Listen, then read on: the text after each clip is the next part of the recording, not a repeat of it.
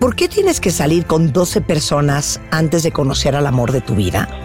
¿Por qué los hombres se quedan dormidos después de tener sexo? ¿Y sabes que toma una décima de segundo sentirte profundamente atraído por alguien? La respuesta a estas y muchas otras preguntas en la historia del amor. La primera temporada de mi nuevo podcast, La vida explicada. Hecho por y para curiosos. Solo en Spotify.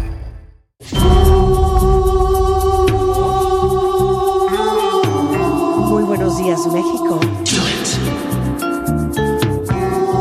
Esto es W Radio 96.9. Estamos en vivo a partir de este momento y hasta la una en punto de la tarde.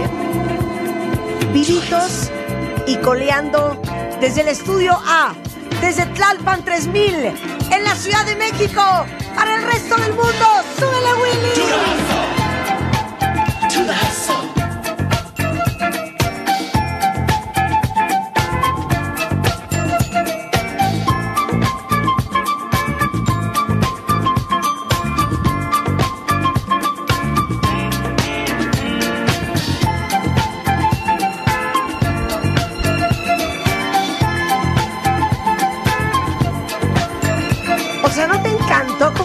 Programa de hoy? Sí, Marta, me encantó porque además esta canción, déjame decirte que cuando yo tenía exactamente seis años, o siete por ahí, no más, como ocho, fue la primera vez que la escuché en un café cantante. Miren, es que les voy a decir una cosa. Yo no quiero que nunca se pierda el verdadero arte de hacer radio. Eso, eso. Ah, ¿no sabías cuál era, Charlie? Ese es The Hustle de Van McCoy, bebé. The Hustle. Y, y, por ahí había otra que era buenísima, que era... ¿Te acuerdas de esa? ¿Palomitas de maíz? No, no, no, no, no, no, no. Se llama... También, pon ahí Van McCoy y yo te digo cuál es. Bueno, pero ya estoy de regreso en la cabina de W Radio, Jet Lag and all. Pero... Fíjense qué diferente. Si yo hubiera empezado el programa.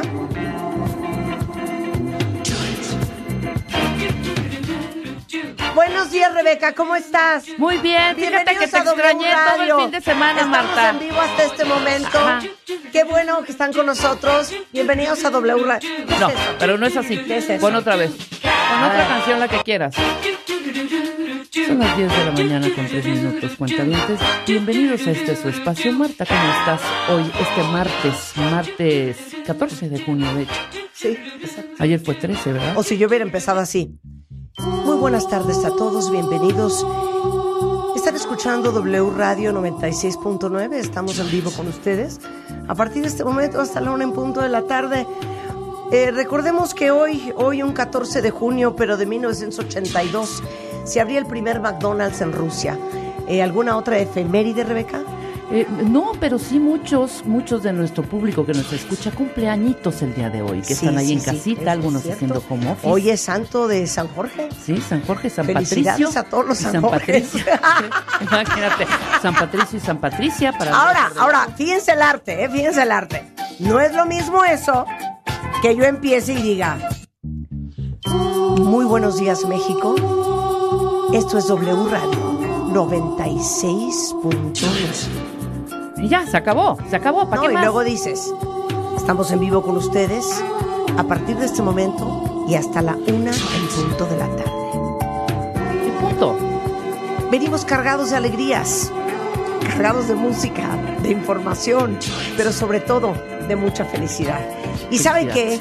Para ponernos en el mood en el que estamos nosotros hoy. ¡Súbele, Willy! Dan McCoy y se llama The Hustle. To the.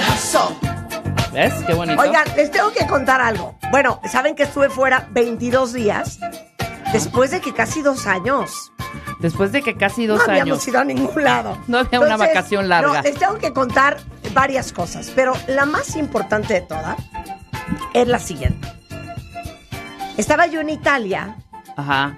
y ya oficialmente como el, el fulano que postea ayer en mis stories en Instagram. Ajá. Quiero andar por la vida con una bocina colgada. Claro. Porque estaba en Italia y entonces estaba poniendo pura música italiana, ¿no? Entonces estaba buscando cositas que me gustan y, y que he amado toda la vida, como, por ejemplo, ubican esta, ¿no? Claro. ¿Esta no la ubicas, Rulo? ¿Qué pasó? ¿Quién es? Esta Calle y hay? Sí, es este pop italiano romántico. Sí, fue buenísima. No, sí, buenísima.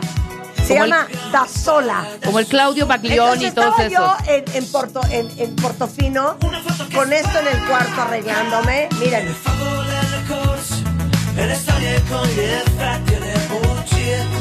viendo qué sombrero me iba a poner, qué traje de baño ocupaba yo ese día, Ajá. el outfit para bajar a desayunar y traer esto de fondo, ¿no?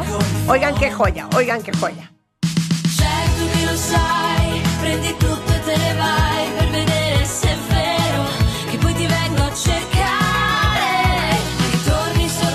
El italiano lo tiene en la música, ¿eh? Muy. Mucho.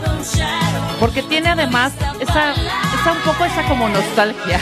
O sea, Sí, este- es nostálgica. No, 100%, totalmente. Me 100%. encanta, me fascina. Pero ¿por qué crees que Luis Miguel y Emanuel y Ah, todos ellos, hombre. De mil autores italianos. Claro, ¿no? por supuesto.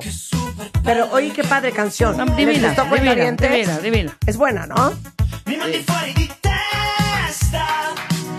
Pues mientras tú estabas hay en, cosas, en- en hay Portofino, cosas. Marta, Ajá. nosotros aquí en México estábamos recorriendo las calles y de pronto escuchabas por todos los medios. Fíjate que salió, eh, eh, el- sí, la- salió. Fíjate que rara, raramente me gusta, ¿eh? Raramente me gusta el género, pero esta canción la amo. Me encantó la de Shakira y Raúl Alejandro. Me fascinó. Adelante para Se llama Te felicito, ¿no? Yo estoy en esto.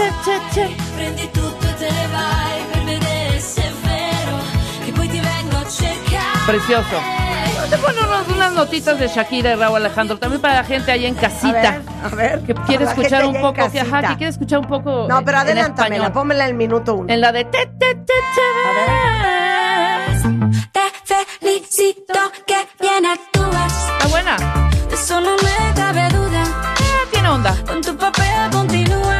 Ok, ok. Ok. Eso no me cabe duda. Ok. Ya aquí entra Raúl Alejandro y hacer su, su parte reggaetonera, pero Cumplidora, ¿eh? Barata, no la Ok, compro.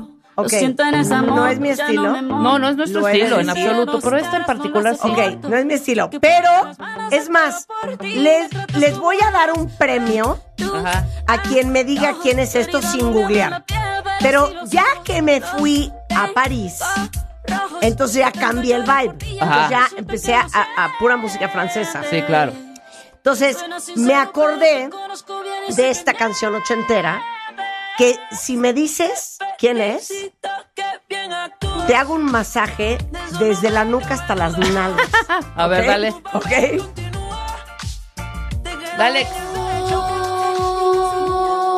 Puta, espérame.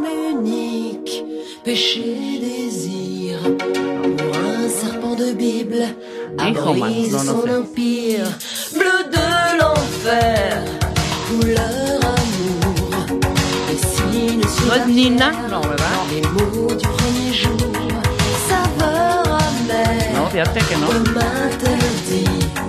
Me voy a perder el masaje porque no hay manera.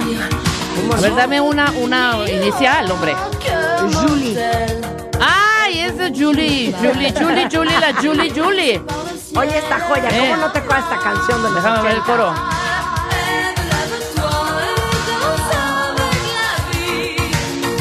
Me acuerdo, hija.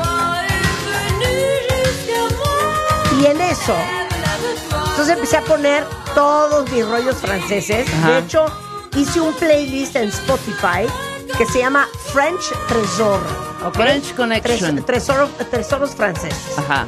Y en eso, me acuerdo que hay una canción De Franz Julie. que dice así como Plurier, Plurier. Y no me acordaba de nada más. Gloria. Yo sí me la Entonces le digo a Juan, no, espérate, es que tengo que encontrar a alguien como de mi edad, Para que sepa cuál es Plurier. francés, Ajá. y se la tengo que cantar. Entonces, en eso, en el hotel, está el doorman y entonces llego y le digo, a ver, hazme un paro. Vengo desde hace dos días histérica porque no me acuerdo el nombre de una canción. Ajá. Entonces me dice, a ver, ¿cómo va? Entonces ya le, digo, pluvier. algo de pluvier, pluvier, pluvier. No, no me acuerdo, pero era pluvier, pluvier. Me dice, no, es que no ubico. Me voy. Ajá. Cuatro horas después regreso al hotel y me dice, a ver, vuélveme a cantar la canción. Entonces la vuelvo a cantar, pero ese pedacito nada Ajá. más. Y en eso me dice, a ver, no es esta. Y yo, "Mm, no, esa no es. A ver, ¿y no será que es la de Aline? Y yo, ¿Aline? La niñita. Bueno, ya no es niñita ahorita. Y entonces me dice, sí, a ver, ¿es esta? Y me la pone. No puedo creer. Ah, no, entonces no es la niñita, no. Es la claro. niñita. Por supuesto, esta es una. este A es ver un si ustedes se acuerdan de, de esta rola. canción. Yo no sé, Willy se la sabe. Y yo no sé de dónde la saqué porque es de los setentas. J'avais dessiné Claro, ¿Qué, qué tal? claro. sur le sable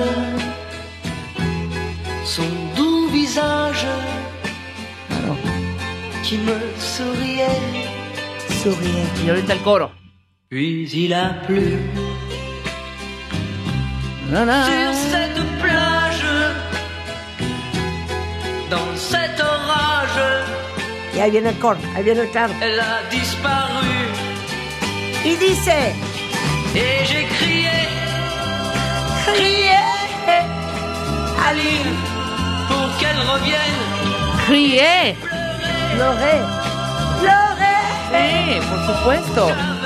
Sí nos acordamos. Y seguramente alguien de esa época la cantó en español, ¿eh? Seguro. No, y me dijo, esta canción es un clásico francés. Ujú. Y me dijo, y yo creo que tú la ubicas porque hasta la fecha, pues esta canción en las nuevas generaciones francesas ¿La es una canción muy, muy querida. Sí, claro. ¿Tú por qué te la sabes, Willy? Sí, porque la bailé en mis 15 años. Dice que la, la escuchó en la radio y que la venían en los cassettes grabados de los tianguis. Eso, seguro, seguro. ¡Crié! Por supuesto. Qu'elle Y se llama la canción Aline. Aline. Pero por eso, por Juro eso, que alguien la canta en español. A ver, busca Rulo si esa canción la, de seguro. Un Palito Ortega o alguien de esos. O ¿Aline? un Sandro de América. Alguien. A ¿Aline? ver, pon Aline. eh, versión latina, hija. O Ay, sea, sí, seguro. sí. Pues no sé, aquí no O un viene Camilo. Sesto. Pero esta la cantaba Christoph. Christoph. Esta la cantaba Qué Christoph. bonito, qué bonito. Pero a ver, quiero ver si alguien de ustedes. ¡Aline! Es que me encanta el gritito de ¡Aline! ¡Aline! ¡Aline! A ver, lee, lee por favor, porque no traigo lentes de ver, entonces no puedo leer. ¿Qué quieres que lea? Bueno, ¿te acuerdas de esta? A ver. Uy, eh, pero esto está, ya te fuiste a Italia. Cero, estos franceses. Espera, a ver, Elsa. Ya sé cuál es, claro. Y ve las entradas, ¿cómo eran? Sí, aparte es una canción súper triste. Sí, No sé qué dice, qué dice. Ah, no, de que su papá no está. ¿Dónde está el papá? Ve. O sea, uno. Papá, ¿a dónde te vas, ¿Dónde papá? está? Papá. O sea, sí era bien triste. No, es triste. Con esta te despedían en los antros. Sí, así de. Ya, lea, Pero se acuerdan de esta cuenta bien, ¿eh? Claro. Luego se true- rompe un poquito, ¿no? O sea, el- adelántala para el coro. Tantitito. No, es que ahí viene. Tristísima.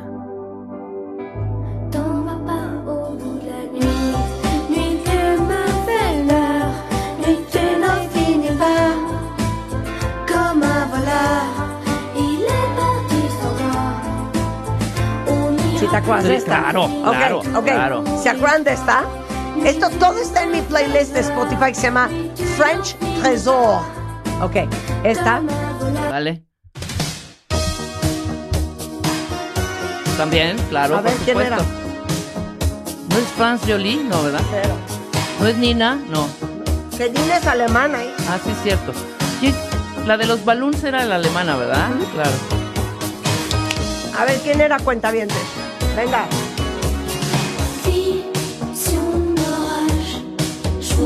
La música en francés también está chiquita. Benjamin.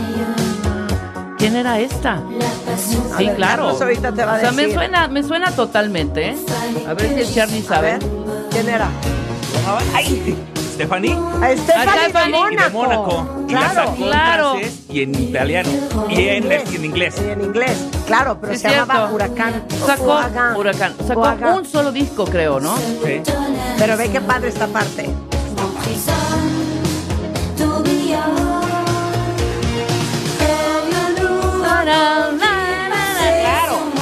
¿Te acuerdas?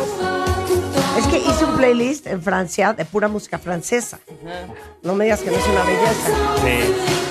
Y ahorita la ven ¿Y te acuerdas la de Elsa que acabo de poner? Sí. Y también ella sacó una que. Ajá. Sí, sí, sí. Las dos únicas que Y obviamente esta, esta, Uy, claro, por supuesto. Alice. Alice. Alice. Alice. Alice, que era una muñeca esa niña, Sí. ¿eh? Pero la acabas de descubrir, muñeca, Marta. Era la dualipa de nuestros tiempos. Exactamente. En el Claro. primer Coronavirus que tuvimos en el 2020, 20, Oiga. la puse y no sabía cuál era. ¿Cuál era? Esta era genial de esta rola. Que yo no sabía cuál era. Si yo te decía, es Alice, es. Alice, Marta es Alice. Carlos. ¿Cómo? Carlos. ¿qué No te se acordaba. Le quiere enseñar el Padre Nuestro. Es una super Ay, no, espérate, espérate, espérate, ya se me Ya adelantó. pusiste a ¿qué No rompas más, hombre. No, no, no, no, No rompas no, no. más. No, no, no, pero oiga. Alice.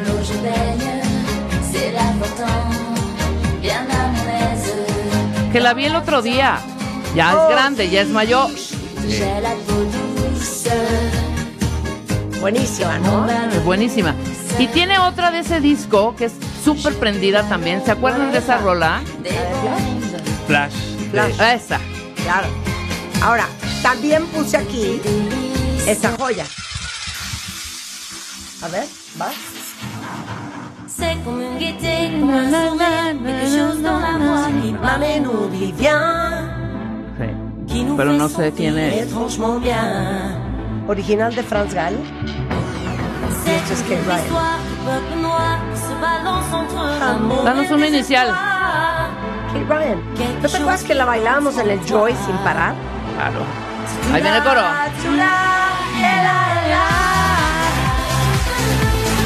De- ¿Se acordaban de Ela, esa? ela, claro, claro. No, sí lo tiene también la música francesa. Le voy más a la italiana, ¿eh? Tengo esta joya. Mucho más. Tengo otra joya. Va.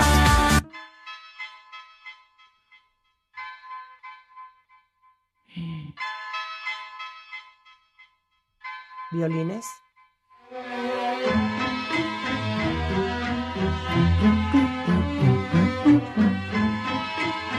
Este es para ti, Rulo. Sorpresa. S'étaient sur les bancs de Ni idea, Ni idea. Samantha, ¿se acuerdan de esta? Las acabas de escuchar en el taxi en París, hija. C'était O sea, típico que, a ver, me dice cuál es, Está François. loca. Es un rapero francés que se llama Elsie Solar. Toujours complicité, escale sur un piédestal, un rêve délimité. S'il y avait triangle, elle serait Padre, rectangle. padre. La belle et le bad boy, le triangle rectangle, c'est comme passer de Jodassin à Joe bonito Dixie. es el Un francés, vrai ¿no? truc de ouf, A style ver, Divino. tengo un problema. Ahorita voy a externar un problema. Ajá. Divino. voy a externar, pero ve qué padre canción. Súbanle cuentamientos, para que güey. Para que aprendan en francés. Dice. La belle et le bad boy. Les sous-ensembles, dans les grands ensembles, s'assemblent. Muy bonita. La belle et le bad boy. Les sous-ensembles, dans les ok, y luego esta joya ¿Qué año? ¿Qué año es esta? ¿Qué año es este? es como 2004. 4 o 5 por ahí, ¿no? Sí tiene Sí. esa, esa onda. Ok. ¿y esta joya?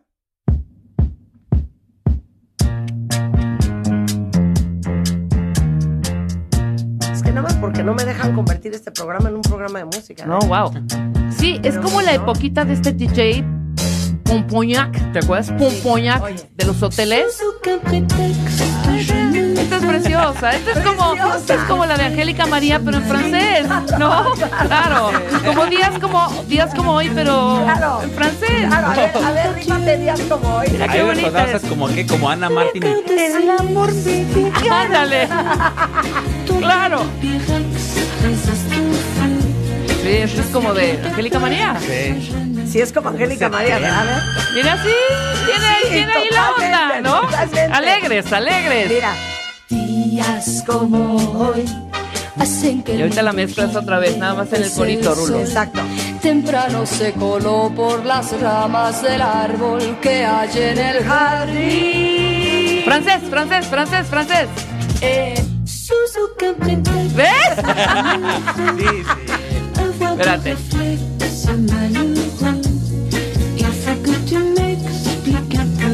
Angélica.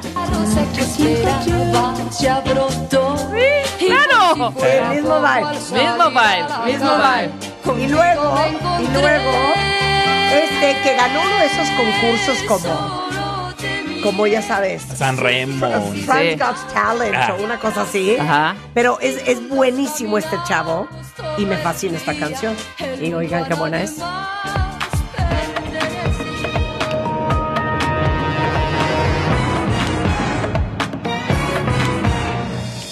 Quand je serai, quand je serai Bee Gees, ou bien ¿Qué tal? Está padre.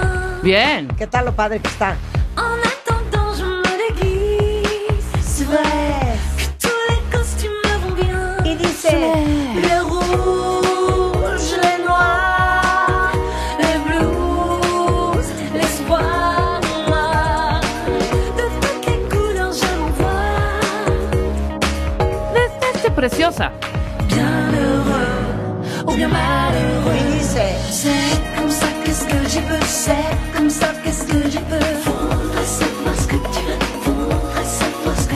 Eh, ¿quién- es? ça, qu'est-ce que j'y peux C'est Christoph Willem, Christoph, G. Christoph Willem. doble G. Sí, ya. Bien. Buenísima, ¿no? ¿Y esta? ¿No te acuerdas de esta? No, Marta. Las que has puesto me he acordado de tres. ¿No te acuerdas de esta? O sea, cero, hija. Yo me las fui metiendo al hilo. No me acuerdo. ¿No esta? A ver, el corito, el corito, el corito.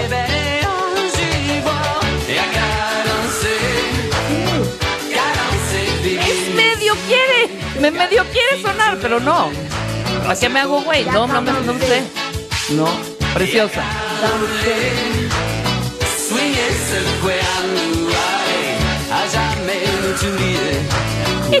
No, cero me acuerdo, cero. Muy bonita también. A ver. ¿Por qué el francés gusta de- del reggae? Fíjate. Ahorita pensándolo bien, el francés gusta del reggae. Porque esto es eh, Jackie faut Ah, sí. Porque les voy a decir cuál es mi trauma. Pero checa, checa de verdad. Checa la mezcla de, de- de sonidos, de melodía. Sí, tiene el piano toque. Ah, clásico. claro, por supuesto. Sí. Tiene todo el toque French. Mira qué bonita esta parte.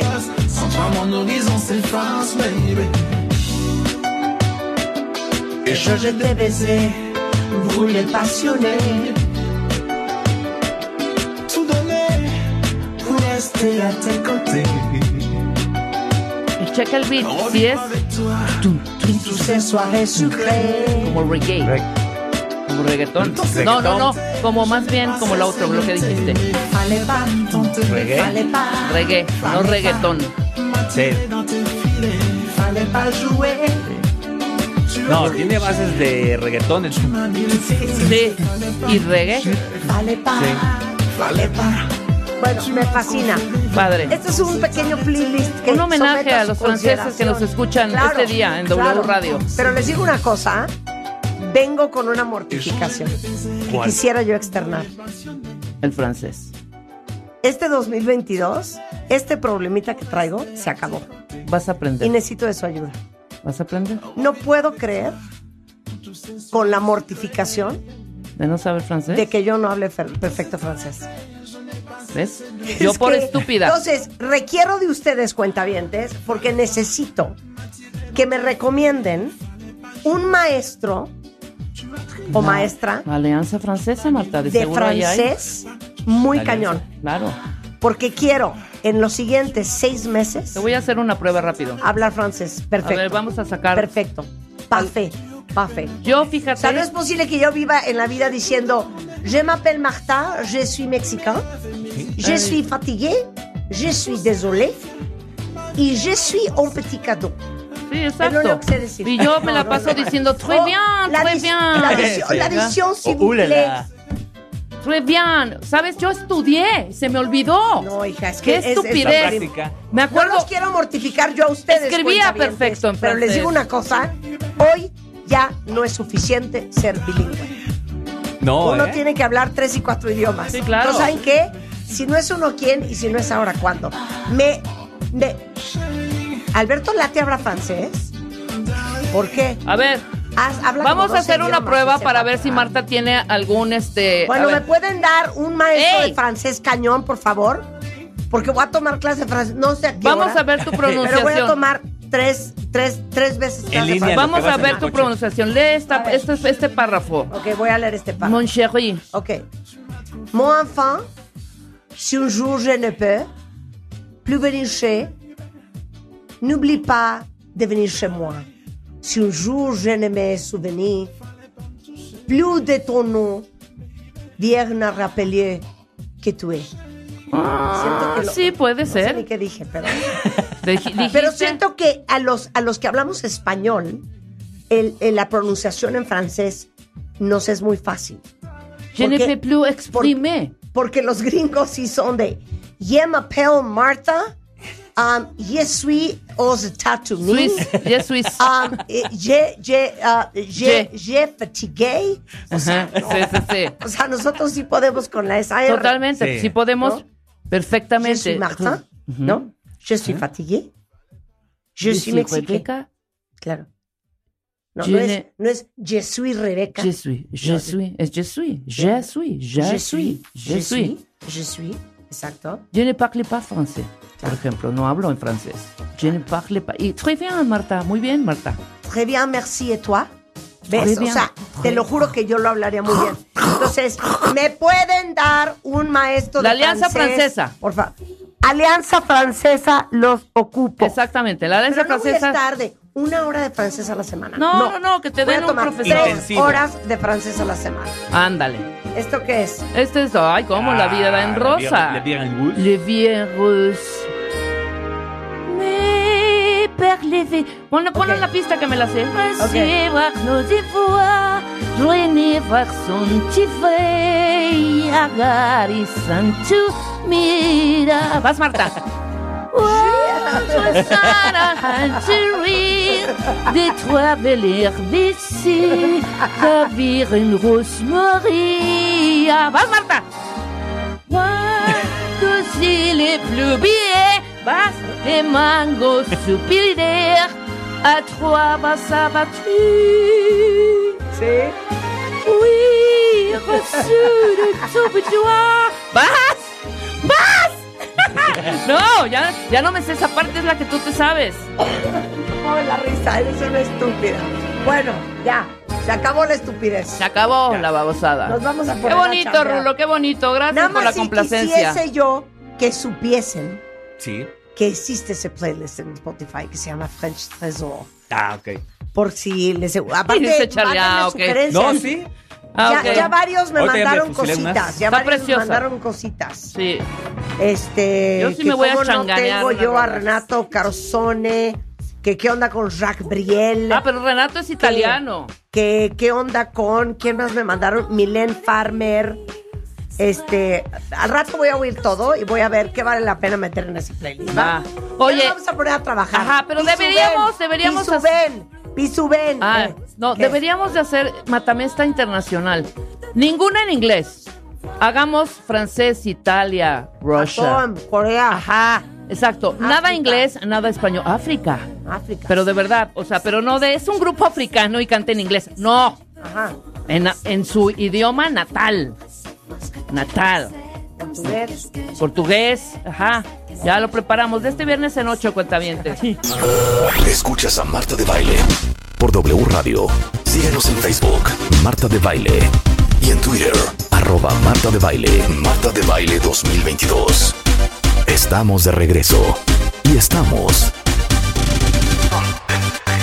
Donde estés. A ver, no puedo creer el microinfarto. Deberíamos de hablar de los microinfartos. A ver, Ajá. sí, sí, el sí, microinfarto sí, sí. cuando entras al sitio y te pone wrong password. No. O sea, ¿qué dices, güey? ¿Cuál era mi Oh, no. password de eBay? No, no, no. ¿Cuál era mi password de American Express? Pero además, ¿sabes qué? Que la recordación de una contraseña es inversamente proporcional a la importancia del maldito evento, ¿no? Claro. 100%, No te claro. importa y la contraseña la pones mientras Claro, sigues comiendo claro. papita, Exacto. ¿no? Importa mucho, te la super pellizcas si de plano no te la recuerdas. Y en ese momento tú mismo ves cómo se descompone en tu cabeza, ¿sabes? O sea, Claro. en blanco por completo, grillos, ¿no? O- otra vez, es que cuando te sale wrong ID or password. No, pero ¿cómo? Y eso es lo que piensas. No, pero ¿cómo? Pero si era esta. A ver, Oh, ¿qué te oh, oh, ahí te pasa? va. Sí, Pones. sí. Ay, no, no. Ahí viene la parte de A ver, sí. click here to reset password. Enter registered email. Metes tu email y otra vez Wrong. Wrong email. This email is not currently registered. O sea, Sí, sí. Y tu cerebro sí. otra vez. ¿Pero Sí, qué sí. pasa? ¿por ¿Qué dónde voy a rescatar este desmadre? No, no, es, es que es una cosa frustrante porque además tú mismo sabes, y es que sabes qué pasa. Yo creo que los passwords son como parte de la entraña digital más íntima que tenemos. Es decir, tan pronto ves este tipo de pantallas, Claro. Juegas contra ti mismo y contra tu seguridad, ¿no? Contra. Pero te voy a decir una cosa. quién eres, claro. Tu ¿no? memoria. Y les voy a decir una cosa. y tú me dices, estoy mal. A ver. Apple seriamente tiene que hacer algo con el screen donde tienes que meter el password. ¿Cómo vas a estar triqui, triqui, triqui, triqui, a la A, sí, triqui, sí, a la S, triqui, triqui, Sí. a la F, triqui, triqui, triqui, a delete, triqui, triqui, Sí, a a ver. Apple, no me hagas recordar el abecedario salga al tiempo del wrong. password. Wrong email and password. Ahora yo te voy a recomendar, Marta. En lugar de estar triquiti, El triquiti, sistema de Apple está no de la está fregada. bájalo a tu celular. Pon en tu celular No, yo el no sé hacer control. eso. Es Yo muy no sé hacer fácil. eso. Es muy fácil. A ver. No, sé Es muy hacer fácil. eso. En tu celular lo, lo ¿cómo se dice? Lo macheas, lo Sí, machas. lo sincronizas, Lo lo- sincronizas Ajá. y ya tienes así, perfecto, padrísimo, escribes como si estuvieras escribiendo un WhatsApp Sí. y ya lo sabes. No, no, no. Ahora, si se te olvida bueno, la contraseña, tienen, tienen que hacerlo la vida más fácil.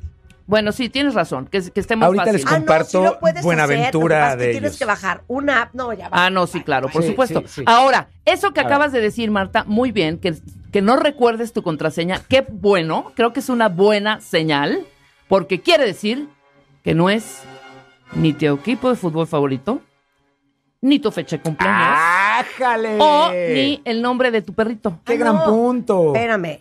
¿Qué? Pues es que tienes toda la razón, Rebe. Esas o sea, son súper vulnerables, Primero hija. nos autofallamos, ¿no? Es como de sí soy capaz de decepcionarme a mí mismo todavía más. Ya no recuerdo el maldito password importante ahorita. Pero además después nos metemos solito el pie, ¿no?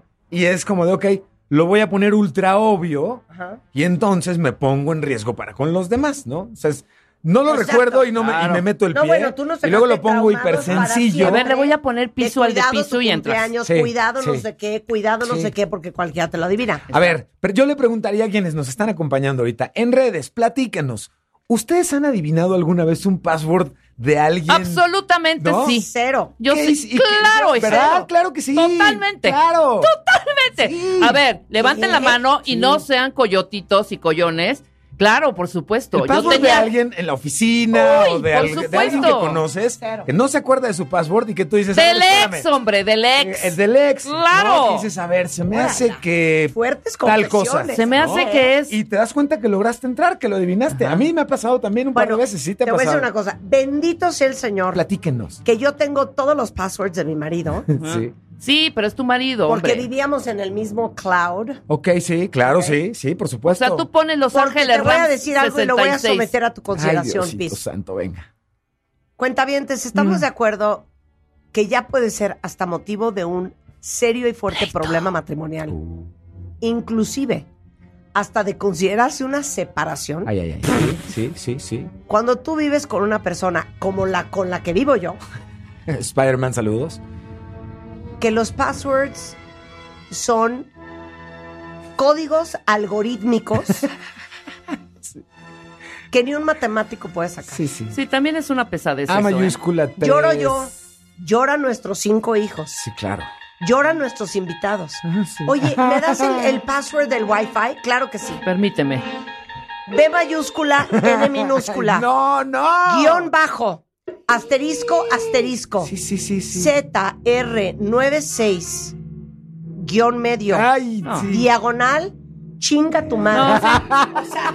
No. Lo mismo para Julito Herrera. Julio Herrera es especialista en poner en Ah, todas no. nuestras redes O sea, y nuestras en cosas. mis Contraseñas redes- No, redes contraseñas No hay asquerosas. quien me hackee. O sea, no saben mis passwords. Mi seguridad O sea, está no, mi- Mi, garantizada. seguridad es- tengo Uber seguridad. Julito, no entro, no entro. Es que sí le pusiste los tres asteriscos antes del signo de pesos. Sí, no, claro, cállate. sí, sí, sí, una sí. vez en una, en una, en un password de Wi-Fi, lo cambié yo. Ok. Y cuando llegó Juan y dijo, es que no me puedo loguear. Le dije, no, porque cambié el password. Ponle ¿Cuál es el pipí. password? Caca. Caca. El password es colas 1, 2, 3, 4, 5, Ese era el 6. que- Exacto. Exacto. Sí, sí, sí, sí. Es que no manches. Entonces, Pisu, que es Sí, experto sí. en tecnología. Sí. ¿Qué vamos a hablar después del corte? Vamos a, vamos a hablar de algunos errores obvios que cometemos cuando usamos contraseñas y vamos a hablar de soluciones radicales y contundentes para dejar de sufrir con Y revelar cuáles No, son las, más fáciles del mundo. Yo en mi casa hay. Pero Amazon Prime, pero Sí. HBO, pero Netflix, pero Hulu, pero Stars, pe- todas. Sí. La mitad no se pueden ver. Las 10 se Porque acuerdan. Claro. Siempre es un desmadre el cuento de los passwords de Claro, Juan. te fijas que dispares el avance de la tecnología por un lado y por el otro lo anacrónico que significa que seguimos usando los mismos passwords de cuando usamos nuestra primer compu que agarrabas a patadas porque no hacía nada. No, no ha avanzado. Bueno, sí 100%. ha avanzado un poco, lo vamos a platicar justamente. Nada más que ahorita en el corte explícale anacrónico a Rebeca porque no sabe qué es. Bueno, ahorita regresamos, no se vayan. Escuchas a Marta de Baile por W Radio. Síguenos en Facebook, Marta de Baile. Y en Twitter, arroba Marta de Baile. Marta de Baile 2022. Estamos de regreso. Y estamos... Donde estés. Ok, Pisu is in the house. Y estamos hablando del horror, cuentavientes, de los passwords, de las contraseñas y cómo saber si las tuyas están realmente seguras. Pisu, estamos listas para la lección. A ver, rápidamente. Primero, tratar de evitar errores que ayer que estábamos platicando del tema, pude resumir, me parece, en una sola escena. Y es eh, guardar los passwords o las contraseñas en otro lugar que no sea o nuestra cabecita o en un sistema, en un, en dentro de la compu de nuestro teléfono, es ultra inseguro. Y me refiero a que, por ejemplo, mami, te quiero mucho y te mando un beso. Y sabes que te amo, ¿eh? Con toda mi alma, ¿no? Pero mi mamá, por ejemplo, si necesita que le ayude a configurar un servicio, mami, ¿te acuerdas de tu contraseña de Google? Sí. Y acto primero, se pone sus lentes. Ajá. Acto segundo, abre su libretita, ¿no? Y va a su página de contraseñas. Muy bien ahí. Y la, pues Eso no, está mal. No, eso está mal. inseguro. Claro, porque ahí está Claro, todo. si tienes la tus tengo en una libretita. No, mi, mi querida Entonces, ¿dónde? no. Perdón. Ni en libretitas, ni en post-its, ni apuntadas Espera, en, ningún- en ¿ni ningún en el lugar note del secreto. celular? No, no, en el celular sí, Ah, sí. claro. en la parte que te reconoce en tu lo Face digital, ID. Yo lo y es en un notes. celular en el que En traes notes. pues No. que tu celular tiene tu contraseña para poder entrar al celular. Hablamos justamente de eso. Evitemos tener en lo análogo las contraseñas. Evitemos las contraseñas ultra obvias, ¿no, Rebe? Claro. Es más, aquí ya hemos platicado varios años de cuáles son las contraseñas más obvias. El 1, 2, 3, 4, 5, 6, el A, B, C, D, E. Y si en- están pensando en que van a vencer al sistema con 1, 2, 3, A, B, C, D, no manchen, o sea, no sucede. QW, W, QW, QW, ay, E ERTY. Ese es el orden que QWERTY. tienes en tu cuerpo y Ajá. que esa, esa se ha usado Exacto, se usa muchísimo. más de Ay, 143 mil veces Sí. en este año. Ajá. Es decir, a mayor facilidad y obviedad de la contraseña que utilicemos, más facilidad de que alguien más pueda adivinarla. Preguntábamos hace rato, ¿han adivinado alguna vez una contraseña de alguien? claro, por supuesto. Sí lo hemos hecho. Bueno, si lo hemos hecho así por la pura intuición de conocer a una persona, sistemas que tienen diccionarios de palabras hiperusadas y súper básicas y obvias, se encargan de en segundos literalmente poder adivinar de estas, este tipo de contraseñas que sean tu fecha de nacimiento. Yo el una nombre de tu recomendación para. Marta rápidamente ahorita que dijo que tiene notas muy mal también y quiero decir algo, eso es lo que no es conocer su celular. El celular tiene el reconocimiento de cara, el Face ID, Sí, correcto, que es sí. muy cañón también. Cada vez lo integran más teléfonos Exacto. además. Y sí. además es eh, muy fuerte y es poco vulnerable, Ajá. ¿ok? Correcto. Entonces tú tienes aquí en tu celular No sé dónde está. una parte que dice passwords. No sé y esas está. passwords, No sé tú pones está. tu Face ID, aparte Sí. te reconoce tu cara. No sé dónde está. Y ahí salen, ahí puedes No sé. poner todas tus No contraseñas. sé. Nada No, más eso. está. En notas, hija, te hackean el, ce- el celular, abren tus notas, ven tus contraseñas Sí, y adiós. No Oigan, sé, y entendamos adiós una cosa, tus recetas ¿eh? de cocina que las tienes con password. El peor enemigo de nuestras contraseñas es el amor, tengo que decirlo. A ver, ¿qué es eso? Compartir nuestras contraseñas es... ¿Neta? Pues claro, nunca compartes Sí, tus Marta. contraseñas. ¿De qué Vaya, me hablas? quienes compartimos vida ya con, con una persona, Sí. no compartir la contraseña es, después de ver una serie eh, a solas, el acto de mayor traición que No, puede después haber. de tener sexo con un desconocido, Y de ver una serie, un capítulo de una serie que estén viendo juntos antes, eso es, eso es altísima traición. Y te voy a decir una no cosa. compartir la contraseña o el cambio de la misma. Claro. A Es, es, es, pues, tú ya lo decías hace rato, pues son, mot- es motivo de gran confrontación. nunca entre mi marido y yo discutimos, eh, eh, eh, cuestionamos el que supiéramos nuestras contraseñas. No, no, claro. Sí, no, ya, no, entre tu matrimonio marido y tú no. constituido, Marta. Igual, igual mi No, esposa y yo no. Pero si son novios, si no viven, si su vida Sí, no la han exacto, exacto, firmado exacto, exacto. Pero, hacia la eternidad pero juntos. no los quiero meter en problemas ni les quiero meter cosas en la cabeza. A ver. Yo no podría estar con- casada con un cuate que no me diera sus contraseñas. No, pues no. O sea, no, que, no, no, claro. que le no. dijera yo, a ver, préstame tu cel porque quiero usar la calculadora. Ajá, porque el mío no ajá, quiere. sí, sí, sí, sí. A ver, ¿la contraseña? No, a ver, yo, yo la pongo. Pásamelo, yo te lo des- Ay, No, me papacito. divorcio. Es que yo Sí. me divorcio. Pásamelo, yo te Yo lo me desbloqueo. divorcio. No, pero a ver, ahí les va el hack A para ver. que no tengamos que sufrir con las contraseñas y podamos ir por Bien. la vida mucho más felices. En lugar de usar una contraseña, una sola palabra conformada por mayúsculas, minúsculas, números y algún tipo de carácter particular, utilicemos frases. Y estas frases tienen lo mismo, tienen altas, bajas, hablando de caracteres, pueden tener números, pero son mucho más fáciles. Cuando yo tengo para entrar a Facebook, por ejemplo, me gusta el Face, Ujú. 22 con espacios y todo, ¿eh? Sí, sí. Bueno, esa frase es mil veces más fácil de recordar. Y como frase, es un gran password. Es Claro. larga, Sí. tiene mayúsculas, minúsculas, claro. el 22 del año, para mí recordarlo, Ajá. pero que es un número. Y cada que me siente, en lugar de entrar en modo blackout, en modo, en modo de bloquearme y decir, "Ah", para variar, no me acuerdo y lo sabía, va a ser muy sencillo decir, ¿qué quiero hacer? Quiero entrar a Facebook y me está pidiendo mi contraseña. Ok, me gusta el Face.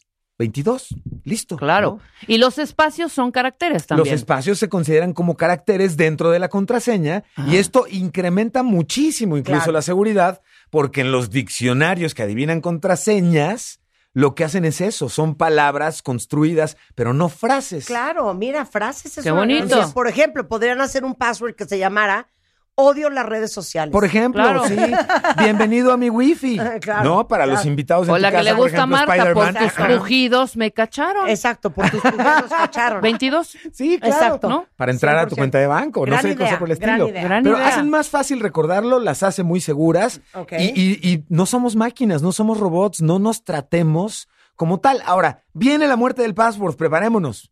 Apple justamente ya presentó, justamente hace unos días que presentaba nuevos productos y tal, una forma en la que a través de un segundo dispositivo que hoy ya sucede con la autenticación de dos pasos, Ajá. te van a poder reconocer. No vas a necesitar utilizar un password, pero vas a ser dueño de una llave, una serie de caracteres más largos, pero que nunca vas a tener que recordar. Vas a poder utilizarlos a través de lo que traigas. Otro teléfono, un reloj, Ajá. cualquier otro dispositivo que tengas enlazado con ello, va a servir como el medio de reconocimiento para que no uses contraseñas. Cada vez más, menos lo que tiene que ver con tecnología más avanzada, usa password. Entonces, va Está salida. buenísimo, buenísimo. Es anacrónico, buenísimo. es viejísimo. Tiene Los que errores que me, que peo- que los errores que siempre cometemos al elegir la password pisu. Ay, se me atoró. Perdón. Sí, sí. Estos errores que cometemos tienen que ver con la obviedad de nuestra información, Ajá. Tienen que ver con el contexto, ¿no? En dónde estoy y qué hago y que utilizamos típicamente como palabras muy obvias. mis mascotas, mi equipo de fútbol favorito, eh, todo eso que nos define como personas, si alguien intentara describirnos, sí, es muy probable que sea parte de nuestra contraseña si queremos y caemos en el error de usar las cosas como muy obvias, queriéndonos además sentir muy, le voy a ganar al sistema, y ya lo decíamos, ¿no? Un, dos, tres, ABC. Claro. No, No, no, o el- el América. El América está en passwords. Uno de los grandes ¡Cañones! passwords, Ajá, ¿puedes creer eso? Del equipo de fútbol, Sí, obviamente. el equipo de fútbol, por supuesto. América, claro. Súper vulnerable, Marta. O sea, Sí. si me dices tú que en Ah, bueno, algún otro- momento. Dime, no, dime. No, otro error es que todas tus passwords sean los Mm. mismos para absolutamente todo. Absolutamente. De hecho, yo creo que eso sería de lo que más me cuidaría. No utilizar el mismo password o la misma contraseña en más de una plataforma, porque esto, ya lo decías tú, me ganan el password para entrar a una y me ganaron el acceso a todas ellas en donde lo utilice. ¿Y qué es lo primero que harías de adivinar el password de una plataforma de alguien? Ir a otras a probar si fuera el Claro, mismo. ¿no? claro. Es como lo primerito que harías. Entonces, tengamos mucho cuidado con eso porque nos va a permitir no sufrir con las contraseñas y que no nos anden hackeando No, qué horror. ni hacer corajes con nuestras parejas. Si hay una convención para los nombres de las contraseñas que sea al mismo tiempo que es seguro, fácil de recordar, Claro. entonces va a haber armonía. ¿Sabes cuál es otro microinfarto? Paz digital. Marta, ¿cuál es el password de tu internet? o sea, no. O sea, ya sabes. Cuando llegues a... Sí. Dame tu wifi, Ah, dame tu eso, wifi, sí, sí. dame tu password. Entonces ahí es donde Juan empieza. claro. B de burro, N de niño, Sí, sí, sí. J mayúscula, G minúscula, asterisco, asterisco. Ay, no, bajo, no, sí, no, sí, no, sí, no. sí, sí, sí. O se hubiera quedado con el que viene en el modem, es lo mismo. Es Claro, horrible el del modem. ¿Para qué le pones? Hoy cada vez más incluso puedes compartir un código QR para que tus invitados puedan conectarse sí. a tu red de manera más sencilla. Es que, de verdad, esta de las contraseñas genera mucha angustia, genera mucho angustia, estrés mucha y genera mucha discordia, por no decir decepción de uno mismo cuando, No. cuando importaba y se te Sí, olvida. cuando me salí del iCloud de Juan, Ajá. porque estábamos juntos con Sí, sí, Pegado, sí, sí, sí. entonces era una joya, porque le hablaban a él, me sonaba a mí. Yo tomaba una foto, se le guardaba Sí, también a él. Él sí, tomaba claro. una foto, se me guardaba a mí. O sea, era un... eso era Sodoma y Gomorra. Sí, sí. Y entonces, eh, todo el mundo se horrorizaba de, pero ¿cómo estás en el mismo iCloud que tu marido? Y entonces él decía, no, pues esta se me rejuntó por no querer abrir el suyo. Y Sí. yo- hace dos meses nos separamos. Ah, pues sí, lo tuviste que hacer. Fue por un via crucis y un infierno. Sí pasar toda tu info. Comprar las apps otra vez. O sea, no, no sabes el infierno Sí. que fue. En mi vida lo las vuelvo a apps, hacer. Claro, sí, sí, sí, no, sí, y sí. los passwords y Sí. todo, y volver a descargar todo. Ok, pero acá tiene una No, no, ventaja. no, si un se te pierden tus cosas, Sí. está, un, bueno, aunque también está respaldado. Juan tenía esto, mi backup, claro. Juan, pero Juan tenía un buen backup. un backup en el un backup en Sí, el claro. Claro. eso. Era liable. O sea, liable, a claro. era quien le podías decir, a ver, 100%. mi respaldo. Yo acabo de perder mi respaldo de WhatsApp hace poco y les voy a decir por qué. ¿Por Chequen qué? esto y con esto cierro.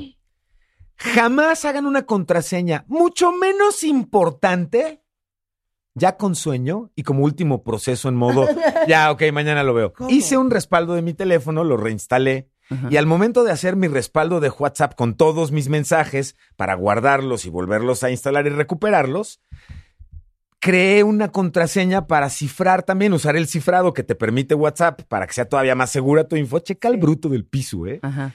Y entonces activo el cifrado y te dice, ok, pon una contraseña. Ay, sí, pero ya me quiero. Sí, pero pon la contraseña. Ok, pues bueno, una contraseña. Pongo la contraseña que uso siempre y me dice, no puedes usar la contraseña que ya has usado. Ok, bueno, ahí te va otra. Y ahí yo solito lo supe, pero no lo quise evitar. Dormido dije, esto va a acabar mal. Y sí, claro, puse una contraseña que me inventé en el momento, que era nueva.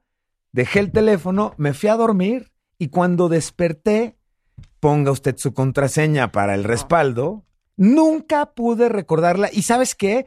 No, olvídate de cualquier otra plataforma y de los correos. Es en WhatsApp donde está toda nuestra vida 100%. Sí. usable. 100%. Bueno, no la pesadilla de perder tu respaldo es espantosa. Hay gente con la que me vuelvo a presentar que me dice casi casi pisos y hemos hablado durante años, no manches. Claro, no, y te voy a decir una cosa, aguas con tus contraseñas de redes sociales. Sí, claro, claro. Porque rescatar tu contraseña de Instagram o de Twitter. Uy, Instagram. No, olvídalo. Ay, te Dios guarde la hora, Dios ¿eh? guarde la No, hora, ¿eh? No, no, no, Eso no, le no. pasó a mi hermana. No se acordaba de la contraseña.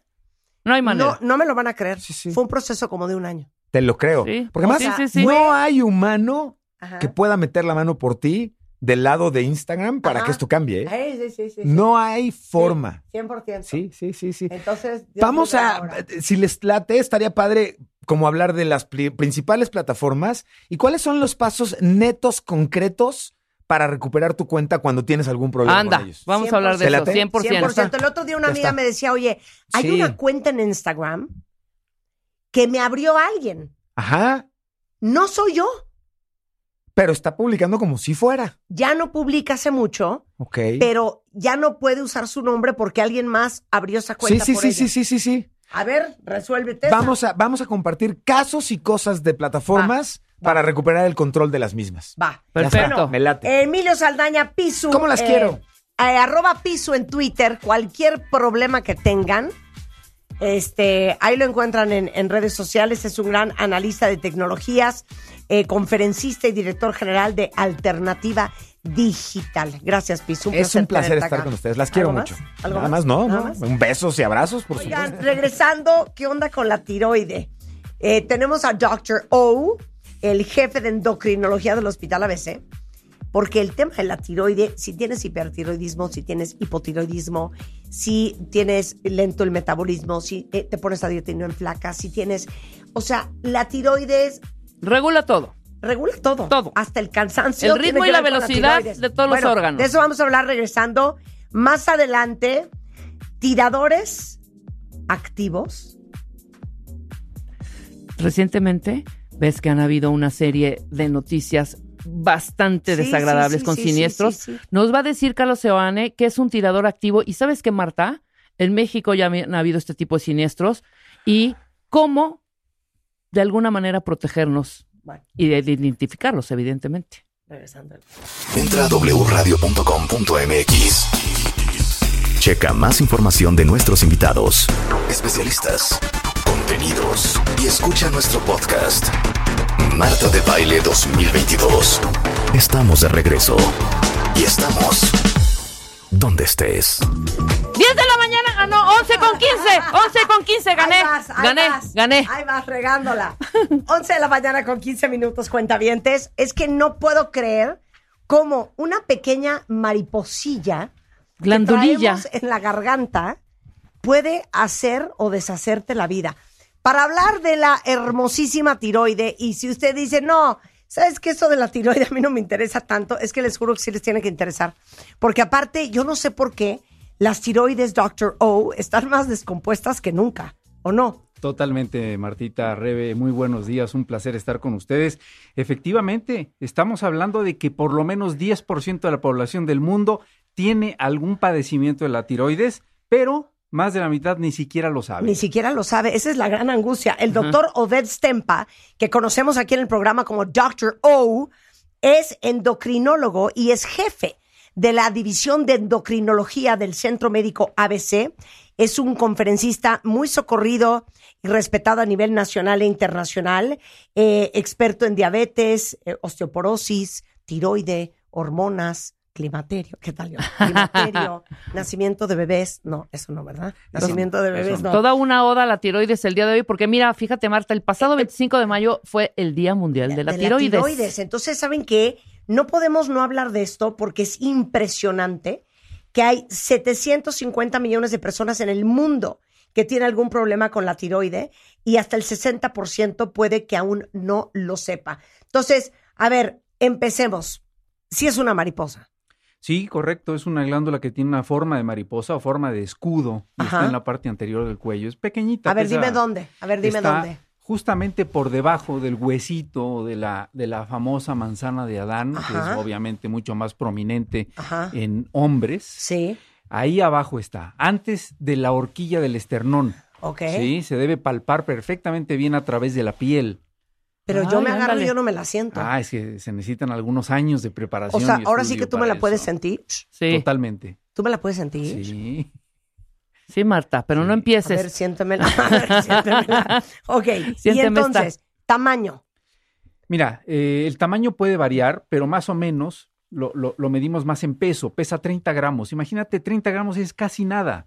Ni- si tú tuvieras algo sobre tu mano que pesa te- 30 gramos, apenas sería realmente perceptible. ¿Pero qué? ¿Será como una nuez? Eh, un No. poquito más grande. Un poquito más Haz grande de cuenta que una nuez. dos, dos almendras, dos almendras Dos almendras. puestas una eh, frente a la otra, justamente. Sí, como dos alitas. Así es. Anda. Dos Exacto. alitas de almendra. Exactamente. Ok, ¿para qué sirve la tiroides? Bien, pues la tiroides nada más y nada menos que regula el ritmo y la velocidad a la que funcionan todos y cada uno de nuestros órganos. Imagínate tú entonces el impacto que tiene que la tiroides no funcione bien. Cuando la tiroides deja de funcionar, aunque sea parcialmente, y siempre hago esta analogía, es como si nosotros trabajáramos o funcionáramos con cuatro baterías Ajá. si nos quitan una o nos quitan dos o nos quitan tres, evidentemente nuestro desempeño en todas las funciones corporales va a ser más lento. Y eso se puede manifestar con una lista muy, muy grande Ok, de síntomas. ok, me vale. Vamos a hacer una lista infernal de síntomas y ustedes van diciendo Check, tache check, palomita, tache palomita, tache palomita. Venga.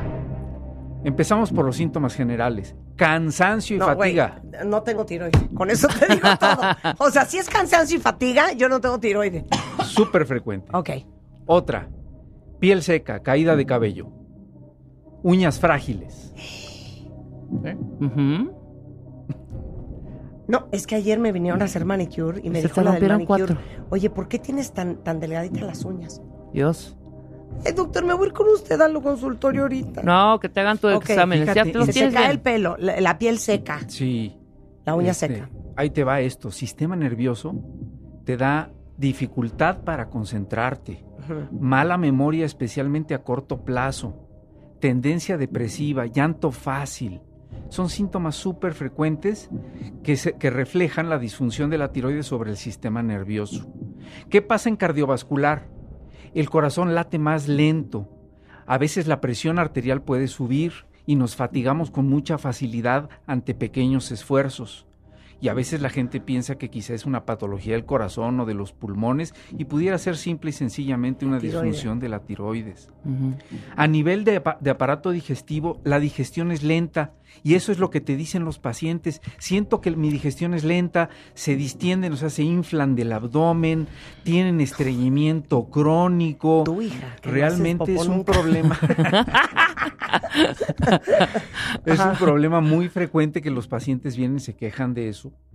Y eh, evidentemente, imagínate cómo están las cosas hoy que la medicina es tan de especialidad, pues van eh, de, especialista a especialista.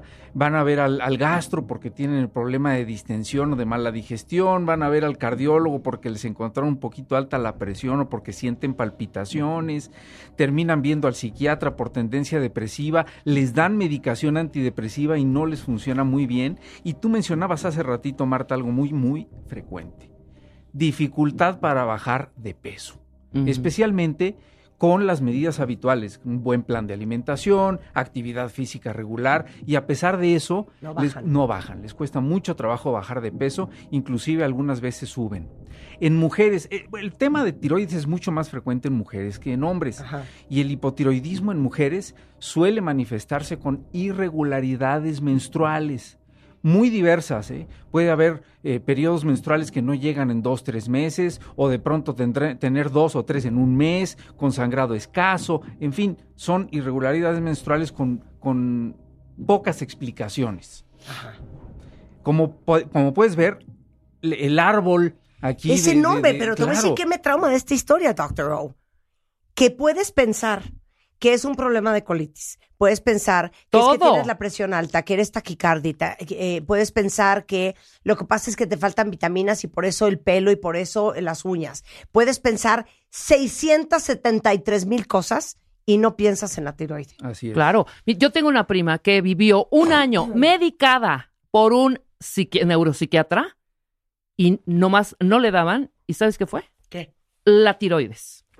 En el momento que les me echen- echan todos los estudios y todo este rollo, fue con un endocrinólogo y le dijo, afuera todo esto, chochos, y traes un problema severo de tiroides. Tenía hipertiroides. A ver, pero dame hipo e hiper. Bien. Ahí eh, son las dos patologías más importantes. Sí. Hipotiroidismo es función deficiente, hay menos producción de hormona tiroidea y aquí es donde se presentan todos estos síntomas que justo acabamos de mencionar. ujú. El hipertiroidismo es la condición contraria. Es como si de pronto nos pusieran a trabajar Un con seis o con cola. ocho o con ocho pilas, exactamente. Eh, y, y usualmente este ocurre porque la tiroides eh, toma una acción autónoma y empieza a producir demasiada Hormona hormona, tiroidea. tiroidea. Y entonces los pacientes están acelerados, ansiosos, nerviosos, no duermen nada, su calidad de sueño es pésima, pueden llegar a bajar mucho de peso. Y en algunos casos, que se llama esto enfermedad de Graves, puede haber eh, ojos saltones, esto se le llama exoftalmos. Y no es raro que veamos Bocio, ese ¿no? tipo. ¿Es bocio? No, bocio Ah. quiere decir tiroides grande. Ah, ok. Y hay muchas causas de bocio. También esto es muy frecuente porque el bocio a veces es visible incluso teniendo al paciente enfrente.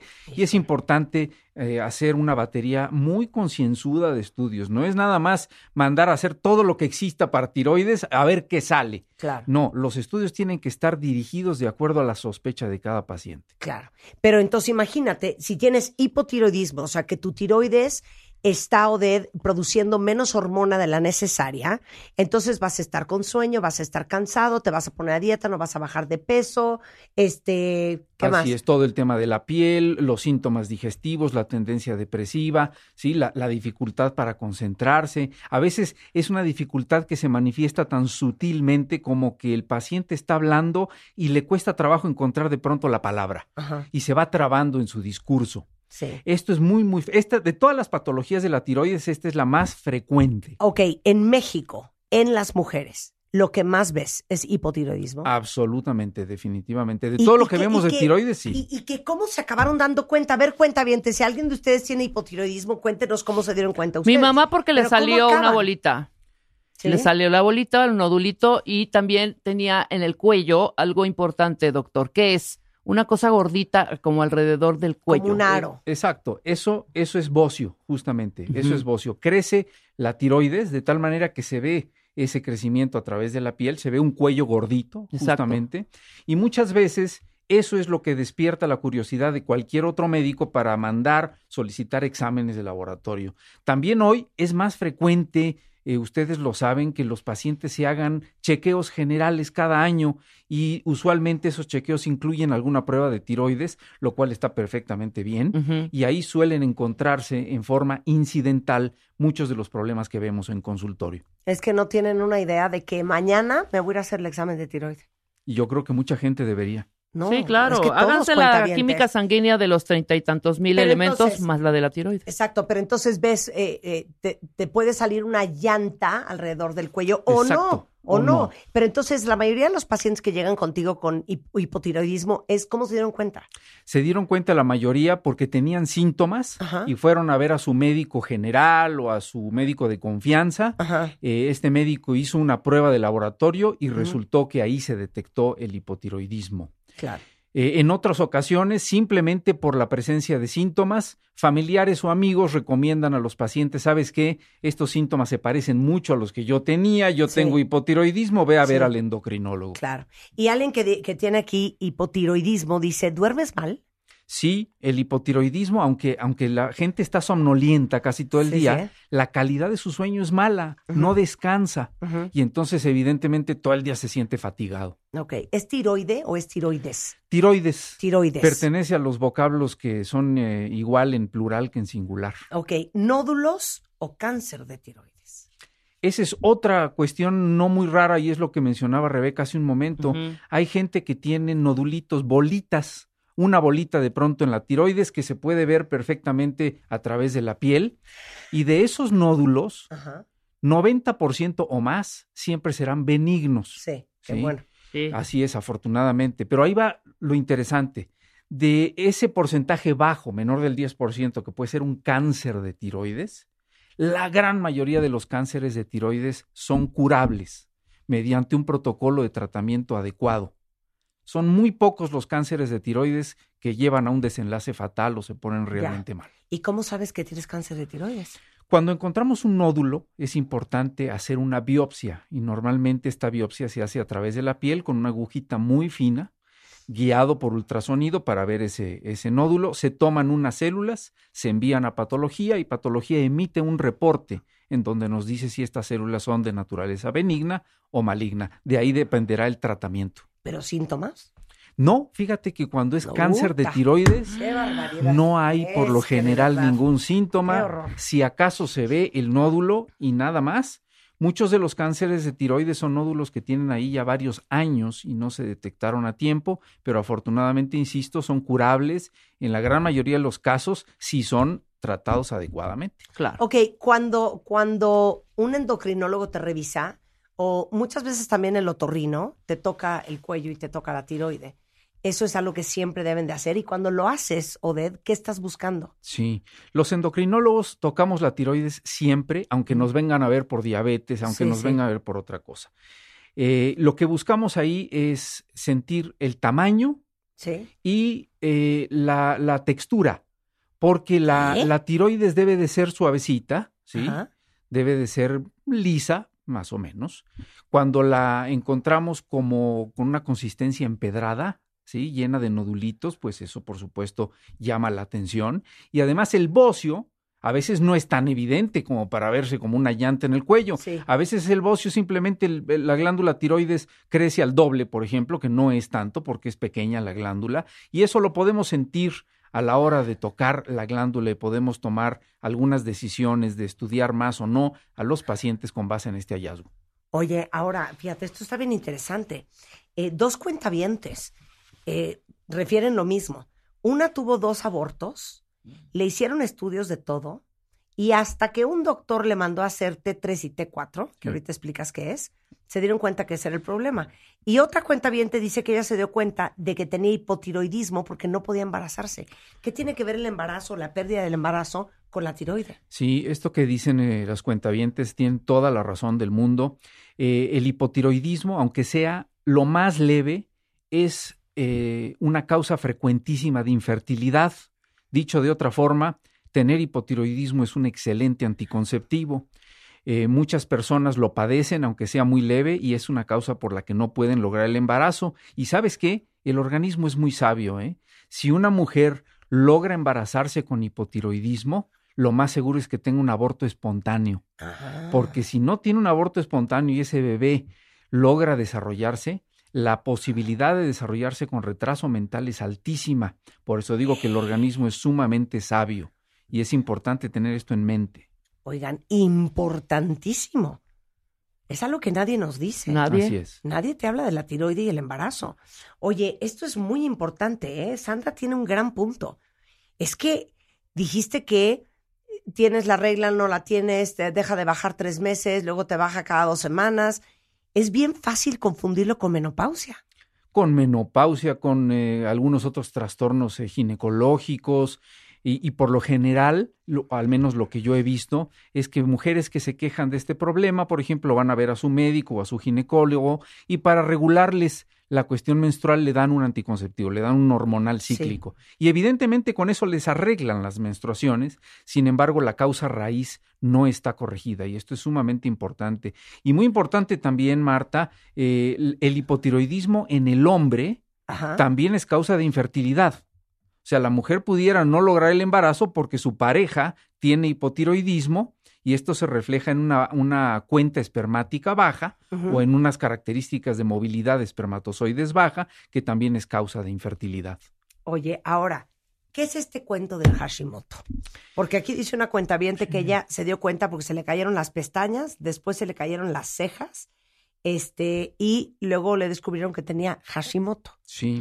A ver, ¿qué es Hashimoto? Hashimoto es una enfermedad autoinmune, es decir, nuestro, nuestro propio sistema inmunológico que trae alguna mutación en sus genes eh, promueve una respuesta inflamatoria en contra de la tiroides y la inflama. Por eso también se llama tiroiditis de Hashimoto, porque es la, la inflamación de la tiroides que fue descrita por este médico japonés de, de apellido Hashimoto hace varias décadas y por eso se llama así. Vale la pena mencionar que la causa más frecuente de hipotiroidismo en el mundo es enfermedad de Hashimoto.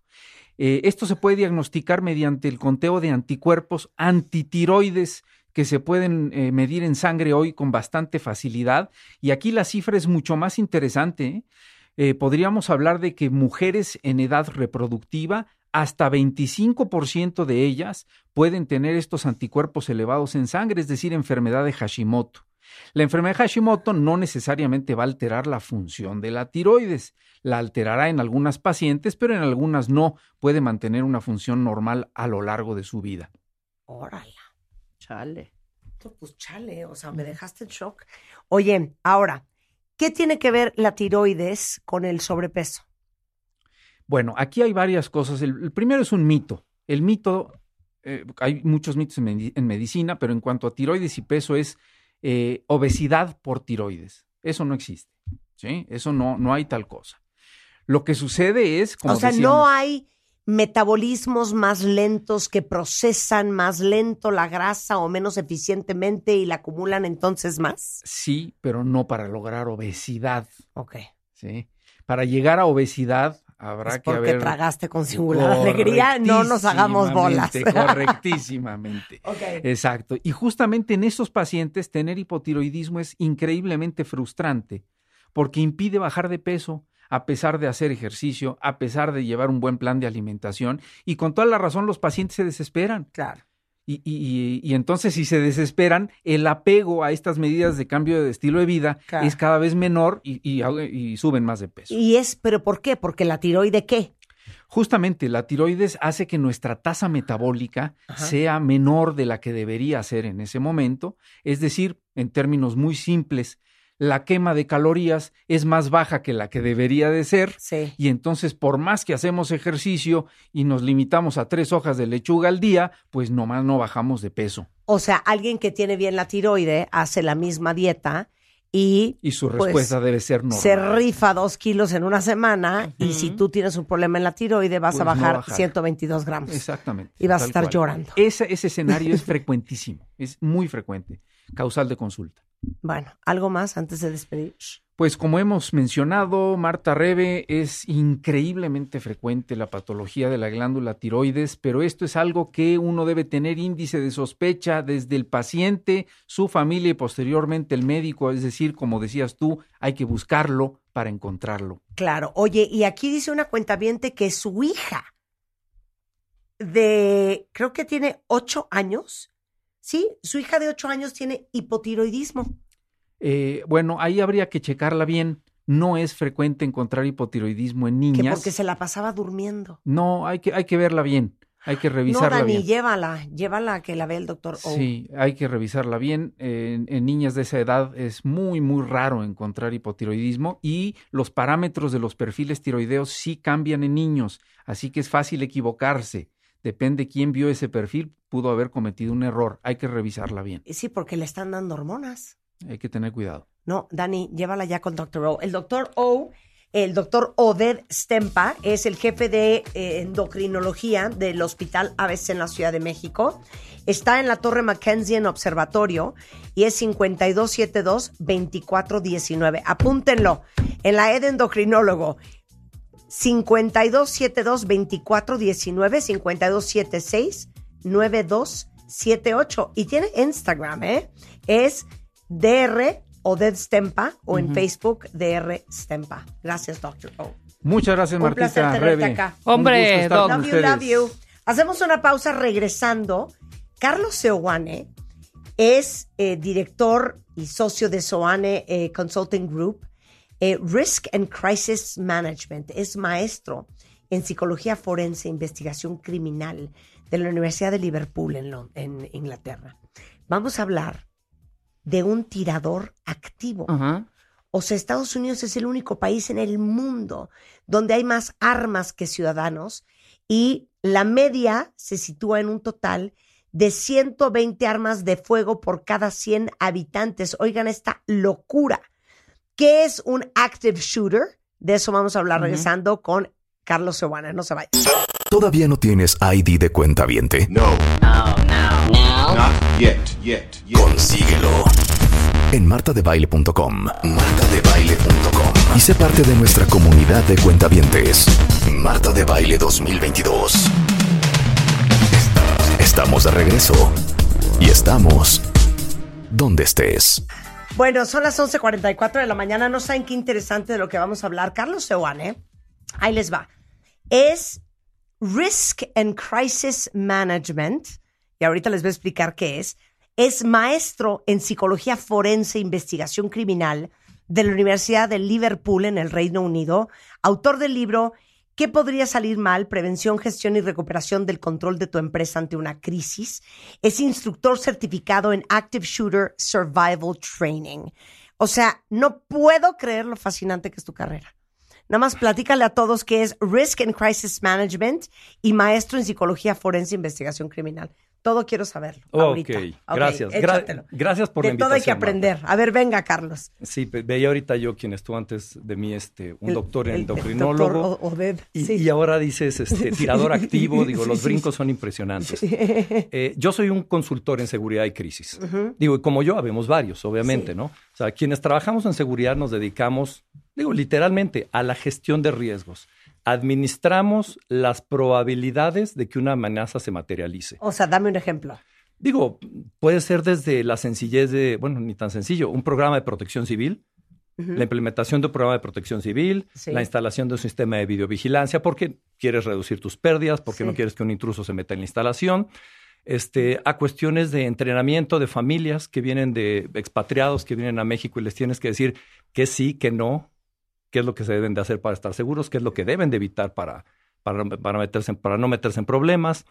Y como tal, pues estamos en un montón de campos, ¿no? O sea, hay muchos campos. La seguridad normalmente tú pones todo dentro de un barril, pero hay un montón de especialidades, punto, ¿no? Gente que se dedica exclusivamente a combate y prevención de incendios, gente que está exclusivamente en campos de sistemas electrónicos de seguridad, gente que estamos como yo en la gestoría de riesgos y la atención a los problemas cuando ya se desbordaron, que es lo que llamamos manejo de crisis. Manejo de crisis. Dame un ejemplo de un problema desbordado. Mira, algo que vieron recientemente, todo, bueno, que todo Sí. el mundo vimos, Sí. Will Smith abofeteando a, a Chris Ajá, Rock en la ajá, entrega sí. de los Oscars. Ah, Es un tema de, digo, no solo de relaciones públicas, es un tema de comunicación de crisis, Claro, en donde dices, oye, va a perder patrocinios, le van a cancelar proyectos, claro. va a salir del aire, independientemente de que tenga una trayectoria brutal y enorme, va a sufrir un daño. Eso podría ser algo muy claro, pero lo pensarías más hacia el campo de PR y relaciones públicas. Eh, claro. Ahora, BTA, pues la caída... No, pero voy a hacer un paréntesis, porque cuando eso pasó, Carlos, te voy a decir a mí de lo que más me traumó, porque obviamente cuando estás en este medio estamos acostumbrados a manejar crisis, ¿no? Y tenemos a nuestros asesores de crisis management cuando hay una crisis. Lo primero que a mí me brincó y me pareció insólito es que inmediatamente después, y ustedes seguramente lo vieron, cuentavientes, de que eh, Will Smith le da la cachetada a Chris Rock, se acaban los Óscares y hay estos after parties de Vanity Fair y todo este rollo. Yo, si hubiera sido parte de su equipo de PR, de Crisis Management, nunca hubiera permitido que Chris hubiera ido a una de esas fiestas y menos hubiera permitido que saliera carcajeándose, bailando, cantando, ahogándose de risa. Nunca. Vo- Voy de acuerdo. ¿Estás de acuerdo conmigo? Estoy de Si tú hubieras sido su crisis manager, terminando los Oscars que hubieras hecho, te me vas a la casa y te me encierras ahí. No, y a Will Smith te caes la boca y, sal- y te sales de la escena. sí. Ahora, ese es un tema que puedes decir, a ver, a ver, a ver, este, si es crisis para Sí, Will Smith sí. e indirectamente para la academia. Sí. Vámonos a temas recientes que todo el mundo puede entender, ¿no? Ajá. Eh, Roberto Palazuelos haciendo una declaración absurda en una entrevista, siendo el candidato a- de Movimiento Ciudadano a la gobernatura de, de- Quintana Roo. de Quintana Roo. Ujú. Ajá. Le costó finalmente la candidatura, ¿no? La caída del puente de la estructura de la línea 12 Sí, del metro. sí. Bueno, digo, al día de hoy sigue, sigue como tal dando. Claro. Eh, la Casa Gris, del hijo del presidente en Houston. O sea, Claro. hay un montón de ejemplos que ves todos los días. No visualicemos exclusivamente lo que pensamos, este, películas Sí, o- o Johnny. Depp y Amber Heard, ¿no? Eh, para ellos, no, pero vi- no visualicemos eh, invasiones alienígenas o meteoritos golpeando la Tierra, ¿no? O sea, hay Sí. tantos ejemplos todos los días con tantas afectaciones. Claro. Y entonces, gente que estudia lo que estudiaste tú, porque aparte estudiaste psicología forense. Es la maestría, sí. Digo, bueno, yo cuando entré a la universidad tenía eh, la intención de dirigirme al mundo de la publicidad, pero desde muy joven, a los 19 años, la vida me llevó al mundo de la seguridad privada, eh, literalmente cuidando fiestas, bodas, Sí. eh, noches coloniales, y eso evolucionó a Organización Lobo, la Claro. seguridad de los conciertos, ¿no? ¿Qué? ¿A poco Sí. era tuyo?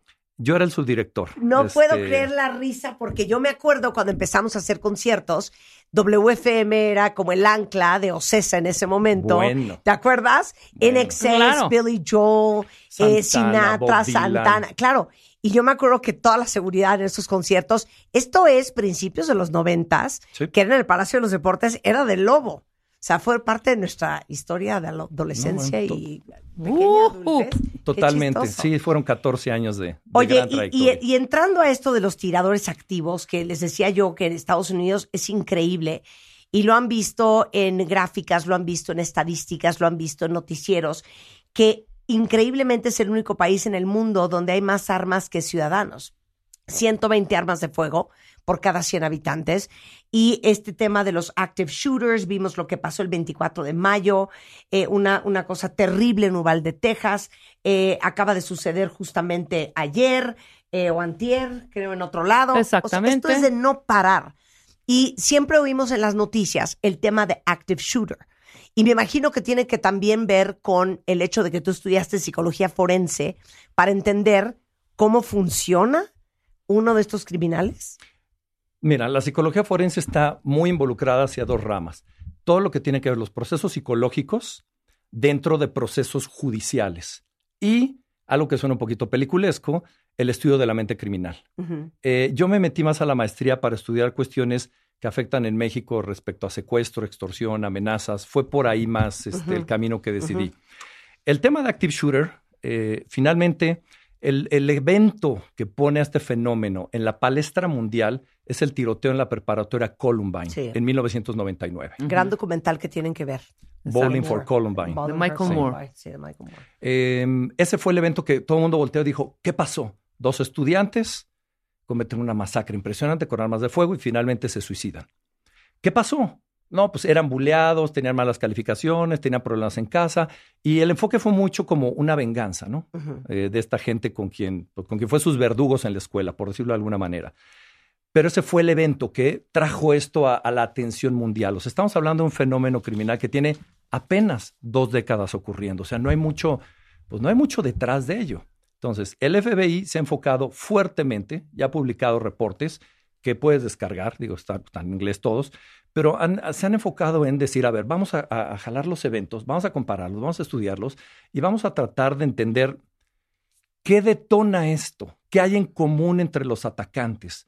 Y tratemos de armar un perfil, digo, si algo es bueno el FBI es haciendo perfilación criminal, y vamos a dar a la gente, a las escuelas, a las empresas, a quien lea nuestros reportes, un perfil a manera casi El como checklist. ¿no? Sí, que tú pudieras voltear y decir, a ver, si esta persona A, B, C, D, E, F, G, cuidado, es un tirador activo en potencia. O sea, y como tal hay, si no me falla la memoria, cinco, cinco reportes publicados que abarcan 20 años, 21 años, disculpa. Acaba de salir el último hace unos cuantos días.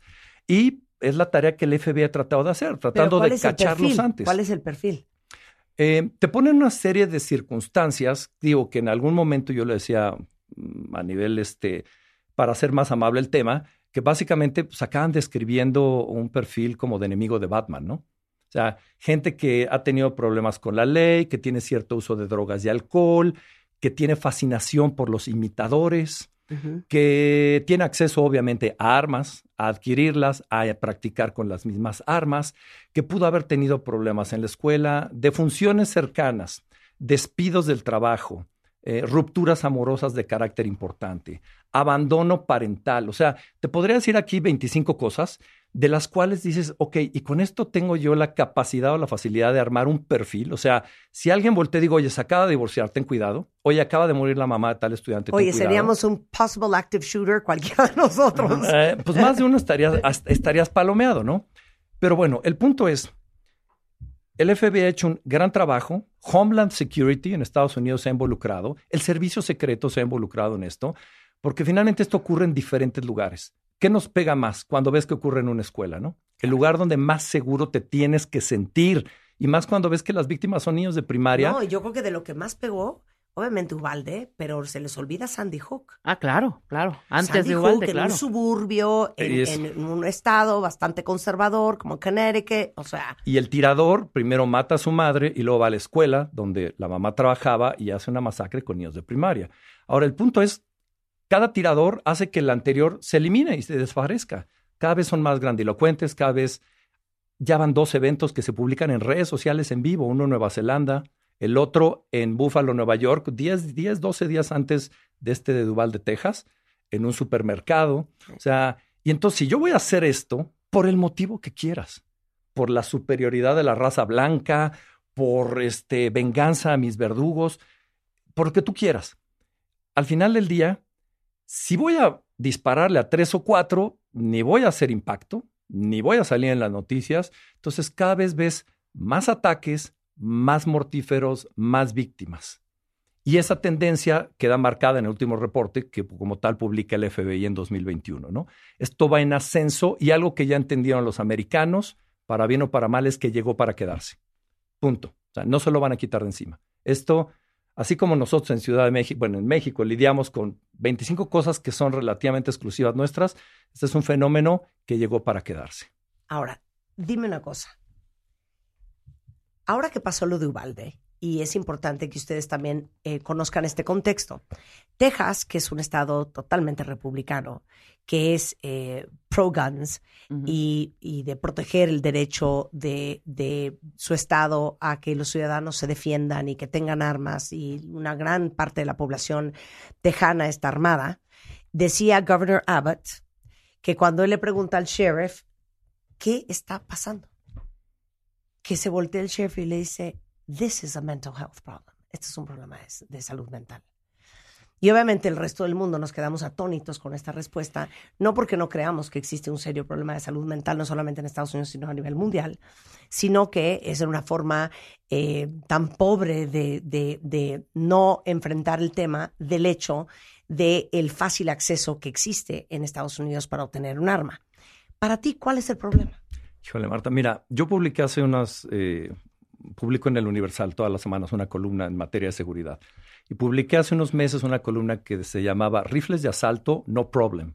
Uh -huh. eh, tengo familia en Austin, querida familia por allá. Uh -huh. Y hay un lugar, se llama The Range. Uh -huh. A ver, yo no soy, yo no estoy en contra de las armas y me gusta tirar. O sea, sí. cuando tengo oportunidad de practicar, te prometo, sí, sí. me gusta.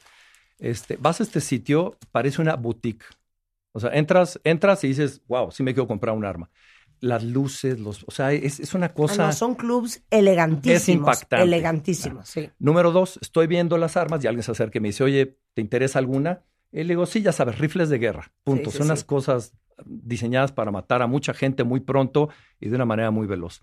Y las estoy viendo y le digo, oye, ¿puedo comprar tres o cuatro de estas? Me dice, ya, yeah, no problem. Ok, y me puedo comprar 20 cajas de balas, de 100 balas cada caja. Ya, yeah, no problem. Puedo regresar en dos, tres días y comprar otros cinco seis. Entonces ya me está viendo raro, ¿no? Me dice, yes, no, no problem. Y puedo venir la semana que entre y comprar otros cinco seis y otras dos mil balas.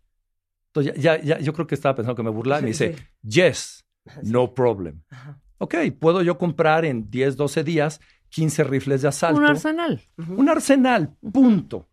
Eh, y básicamente con mi licencia de manejar, que no tengo licencia norteamericana, sí. pero dices, sí es un punto clave, el fácil acceso a las armas. O sea, yo debo tener un arma, acceso al arma y que el arma esté cargada para poder llevar a cabo esto. Pero no te voy a decir, no nos vayamos con la finta de que a fuerzas tienen que ser este, rifles de guerra. Uno de los tiroteos más mortales en Virginia Tech, un estudiante de la Universidad de Nacionalidad, bueno, de origen coreano, eh, su, ma su, masacre la llevó a cabo con dos armas cortas. Les voy a decir dos escuadras para que la gente lo entienda más sencillo. Con dos, dos pistolas. pistolas. Ajá. Uh -huh. Dos pistolas. No llevaba armas de guerra. Llevaba una voluntad encarnizada, muchos cargadores y muchas municiones. Oye, no que sea, sepa yo mucho de armas, pero con una Glock y una Sig Sauer ya la armaste. Eh, ¿Qué tal te sorprendí, no, Rebeca? No, con una cañón. Glock y una Sig sí, Sauer. sí, ya la marca y todo. Pero las edades es sorprendente. A los 18 años pueden, pueden entrar Porque y comprarla. No sé, no sé si vieron en, ahorita en Nueva York que están tratando de pasar el bill de que el, el, la edad para comprar armas, en vez de 18, sea 21. No, pero es 18, 18 si escopetas. 21 eres un imbécil de todos 18 modos. escopetas pueden bueno, comprar y ¿Cuál 21... es el problema, Carlos? Desde tu punto de vista. Mira, uno es el fácil acceso a las armas. Uh -huh. eh, las investigaciones de antecedentes son pobres, básicamente son a través de la computadora en sitio, pero tú puedes comprar armas vía internet, tú puedes comprar armas en los famosos gun shows, O sea, literalmente, ferias de armas, donde dices, ¿cuánto vale esta? 500. Ahí están los 500. Te dan el arma y te fuiste con el arma. Wow. La reventa de armas, como bien decía Marta, ¿no? El dato de que hay más armas que gente, que habitantes. Este, la venta también entre particulares. Olvídate, no, necesita- no necesitas acudir a un mercado negro. Entonces, Claro. ese es un punto clave. Eh, punto número dos, no, no entiendo y no pretender entender por mi nacionalidad el punto de la defensa y el derecho que tenemos Sí. de adquirirlas, portarlas, usarlas, la famosa Second Amendment, ¿no? Exacto. segunda enmienda que, que va por arriba de la vida de las personas, ¿no? Eh, y obviamente hay un lobbying impresionante de la gente, de los armeros, de, de quien, de quien como tal este, fabrica armas, tienen un lobbying impresionante a nivel político que pues mantienen, voy a decirlo, domado al Senado. Y entonces cualquier iniciativa es auténticamente un via crucis para que se acepte el que el arma ya no sea automática, sea semiautomática. O sea, que no metas el dedo en el gatillo y trrr, se vayan todos los tiros, sino que tengas que hacer bang, bang, bang, bang. Lograr eso, bueno, fue una, una odisea, pero bueno, lo puedes comprar una pieza que la pones y la adaptas y entonces pues ya lo vuelves este, Automático. automático como si fuera una ametralladora, ¿no? Eh, entonces, es multifactorial, Marta. Me encantaría decirte, el problema es A o B o C, pero algo que es definitivo, que tiene una gran influencia, es la fácil adquisición y a partir de que tienes 18 años. Ahora, esto no, no es, digo, me encantaría decir, está, digo, pobres de ellos, ellos viven con eso y es un monstruo. Ya hubo ataques Utoya en este, Noruega. De hecho, hay una película en Netflix. Este tirador que fue a la isla de Utoya y es una sí, sí. masacre impresionante. Nueva Zelanda, no hace mucho, en unas mezquitas, un tema, digo, obviamente de odio religioso. Este, Brasil, dos ataques en escuelas. México, 2017 en Monterrey, 2020 en Torreón. Estudiantes de primaria que tuvieron acceso a un arma del papá, la llevaban a la escuela. Este, pero, y bueno, el tirador de Torreón, que es muy interesante, un niño de 11 años solamente, se escribe en su playera, una playera blanca, se escribe en el pecho, eh, ¿qué decía? Natural, natural Survival, Natural Killers, ah, se me fue ahorita la frase, se escribe en el pecho la frase que tenía impresa en una playera uno de los tiradores de Columbine. O sea, en 1999, un chavo con su playera blanca, tirantes negros, y una frase, dije algo así como, ah, se me fue ahorita. Ujú. perdón. Tampoco me acuerdo qué decía. Natural, era natural, ¿No era Natural Born Killer? no, no, esa No. es de la película. no, esa es de la película. sí, este, natural, bueno, esas dos palabras, como tal, se las escribe con un plumón en la playera y va a la escuela y lleva a cabo el tiroteo, ¿no? Entonces dices, un fenómeno que hace 20 años, algo que ocurrió hace más de 20 años, ves, ves réplicas, ves fascinación, ves que les atrae y dices, híjole, pues esto llegó para quedarse, ¿no? Y como llegó para quedarse, entonces, ¿qué ocurre? Pues que las escuelas, ¿No era Natural Selection? Natural Selection, sí, Natural gracias, Sí, exactamente. qué locura. Este, y entonces, ¿qué ocurre? A ver, señores, hemos hecho tanto esfuerzo en dar un perfil y darles herramientas a la gente para que identifique algo en potencia. Y si se ha aprendido algo bien importante, Estados Unidos tiene muchas, sobre todo escuelas, y en, bueno, también en lugares de, de trabajo, programas llamado Si ves algo, di algo. If you see something, say something. Claro. Porque esta gente luego manifiesta, ¿no? Esa Claro. maestra me las va a El pagar. Ubalde manifestó en Facebook, ¿no? Horas antes. Pero, híjole, prácticamente, pero no, no manifestó voy a tirar. Sí subió imágenes de cargadores y de armas, pero imagínate tu compañero de trabajo que dices, voy a matar al jefe. O esta, esta maestra, ya estoy harto que me repruebe, me las va a pagar. O hacen planes por escrito, comunican ideas. Entonces, hay programas en sitio que le dicen a la gente, a ver, si ves algo, no eres un soplón, no eres un rajón, o sea, esto puede evolucionar y tú Claro. podemos tener la, capa- la capacidad con un equipo de intervención temprana para frenarlo, ¿no? Claro. ¿Qué haces? ¿Qué haces? Porque obviamente vivimos en uno de los países más violentos del mundo. Eh, que esto pueda suceder eh, a cualquiera de nosotros es muy probable en México. ¿Qué haces? De eso vamos a hablar con Carlos Seoane, regresando al corte. No se vayan. Escucha todos nuestros playlists y contenidos en Spotify. Búscanos como Marta de Baile. Marta de Baile 2022. Estamos de regreso y estamos donde estés. Estamos de regreso en W Radio. No saben qué interesante conversación con Carlos Seoane. Él es director de Seoane Consulting Group, que se dedican a Risk and Crisis Management, maestro en psicología forense e investigación criminal por la Universidad de Liverpool. Y estamos hablando de por qué hay tantos active shooters en Estados Unidos y estas réplicas que se han visto a nivel mundial. Pero obviamente México no se salva de esta. Vivimos en uno de los países y sin duda en una de las ciudades pues, más peligrosas del mundo. Y las probabilidades de que estés en un active shooting situation, que estés en medio de una emboscada o de un tiroteo, es muy alto y nos puede pasar a cualquiera, ¿eh? En la calle, en un centro comercial, en un restaurante. ¿Qué haces? Es correcto. Mira, eh, como Estados Unidos ya dijeron, esto llegó para quedarse y no hay manera de detectar si hay patrones, si hay programas de si ves algo, di algo, pero no hay un patrón específico para decir, este es. Hay muchos tiradores que no han dado un solo signo, un solo síntoma, y que al día de hoy el FB voltea y dice, no tenemos la menor idea de por qué esta ¿Por persona hizo lo que hizo. Claro, sí. Entonces, implementaron un programa, voy a llamarle el programa madre o el programa base, del cual se han desprendido distintas metodologías. El programa base lo llaman, es, es muy al grano, le llaman Run, Hide, Fight. Corre, escóndete o pelea. Y de ese han, de, nuevamente han derivado distintas versiones, distintas metodologías, puede decir distintos autores que agregan un paso o cambian el orden de los pasos, pero la columna vertebral y lo que es más fácil de enseñar y con lo que te capacitan si entras a trabajar a una empresa en Estados Unidos, en las escuelas se los dan a los chavos, es este programa llamado Corre, Escóndete o Pelea, que hoy por hoy, con, con, con mi querido socio Gerardo, estamos este, implementando en una de las universidades eh, más grandes del país como tal.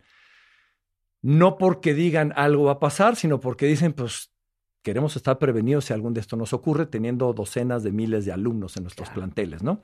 Y entonces, puede sonar muy básico, muy sencillo hablar de esto, pero el llevar a cabo eh, videos como tal y capacitación a la gente para, uh -huh. este, para decirle, ok, si detectas, si ves a un tirador o si empiezas literalmente a darte cuenta, ¿cuándo te das cuenta, Marta, que hay un tirador activo en, las, en, en tus instalaciones o en la calle? Cuando oyes un disparo. Y normalmente cuando oyes un disparo es porque alguien ya recibió ese tiro.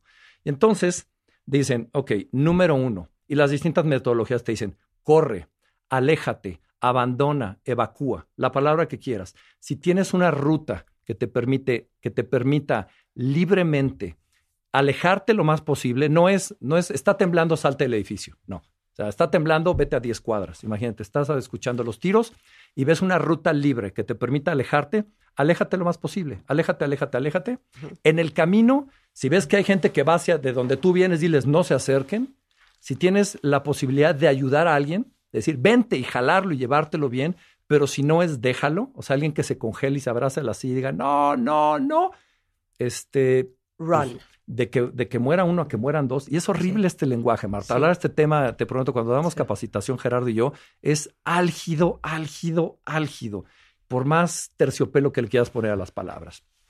Segundo paso, segunda parte de la metodología. Si no tienes capacidad, o sea, pensando y yo veo este espacio y digo, pues estamos al fondo de una instalación. ¿no? Aquí hay un active shooter y nos llegó el diablo a todos, ¿eh? porque aquí estamos en una cueva. Es una ratonera, sí. Sí, es una ratonera, no hay para dónde correr. Entonces, segundo, dicen, escóndete. Ahora, no es escóndete un encierro o una metodología tradicional de métete debajo del escritorio, ¿no? No, no, no. Esto es enciérrate, bloquea, uh -huh. apaga luces, baja cortinas, silencia tu teléfono.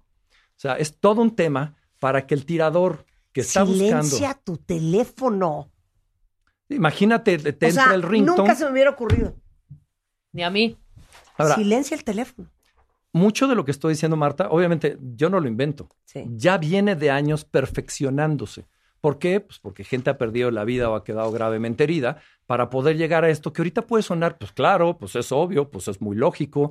Pues a la hora en que están tronando las balas, no tiene la lógica que puede tener aquí en la cabina nosotros tres, obviamente, claro. ¿no?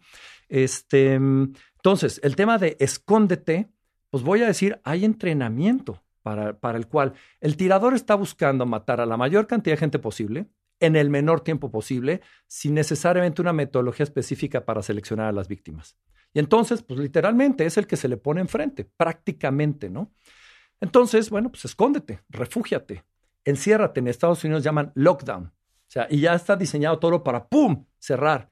Y no abras la puerta. Aunque te digas, soy la policía, abre. No, no, no, espérate, no, no voy a abrir, ¿no? Estos eventos duran unos cuantos minutos, Marta.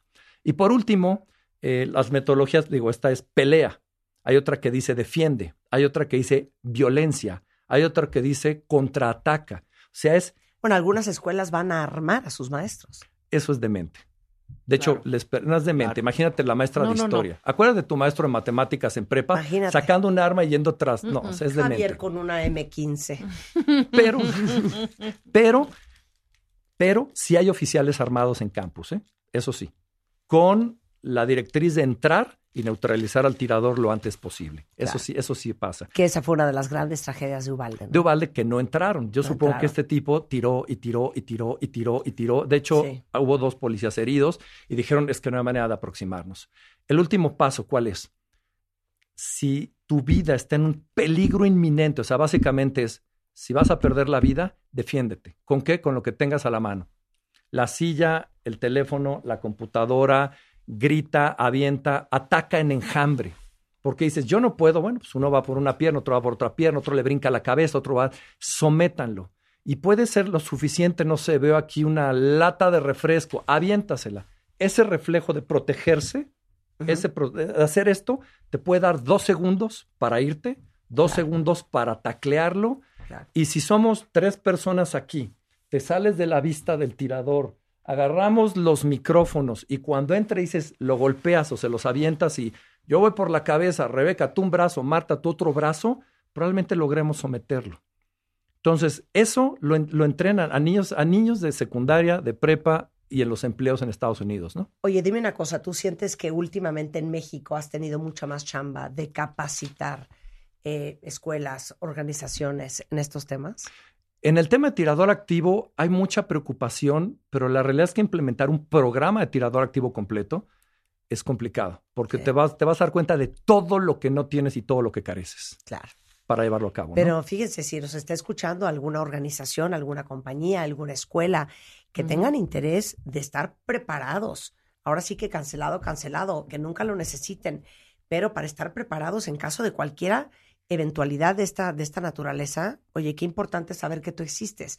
Eh, en Twitter es Carlos Seoane N, en web es seoaneconsultinggroup.com y dices que escribes para el, el Universal. el Universal todas las semanas. Todos los lunes publico una columna, casi siempre en materia de seguridad. De repente no puedes evitar hablar de otra cosa, pero casi siempre en materia de seguridad. Gracias, Carlos. Un placer tenerte acá. Marta, Rebeca, gracias por la invitación. Y hablemos un día de secuestro. Ese es otro tema. Ese es otro gran Es un tema muy apasionante. Es un tema muy interesante. Hablemos de secuestros un 12, 18 de la tarde en W Radio.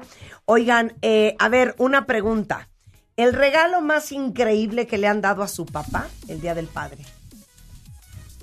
No, Marta, yo no tengo papá.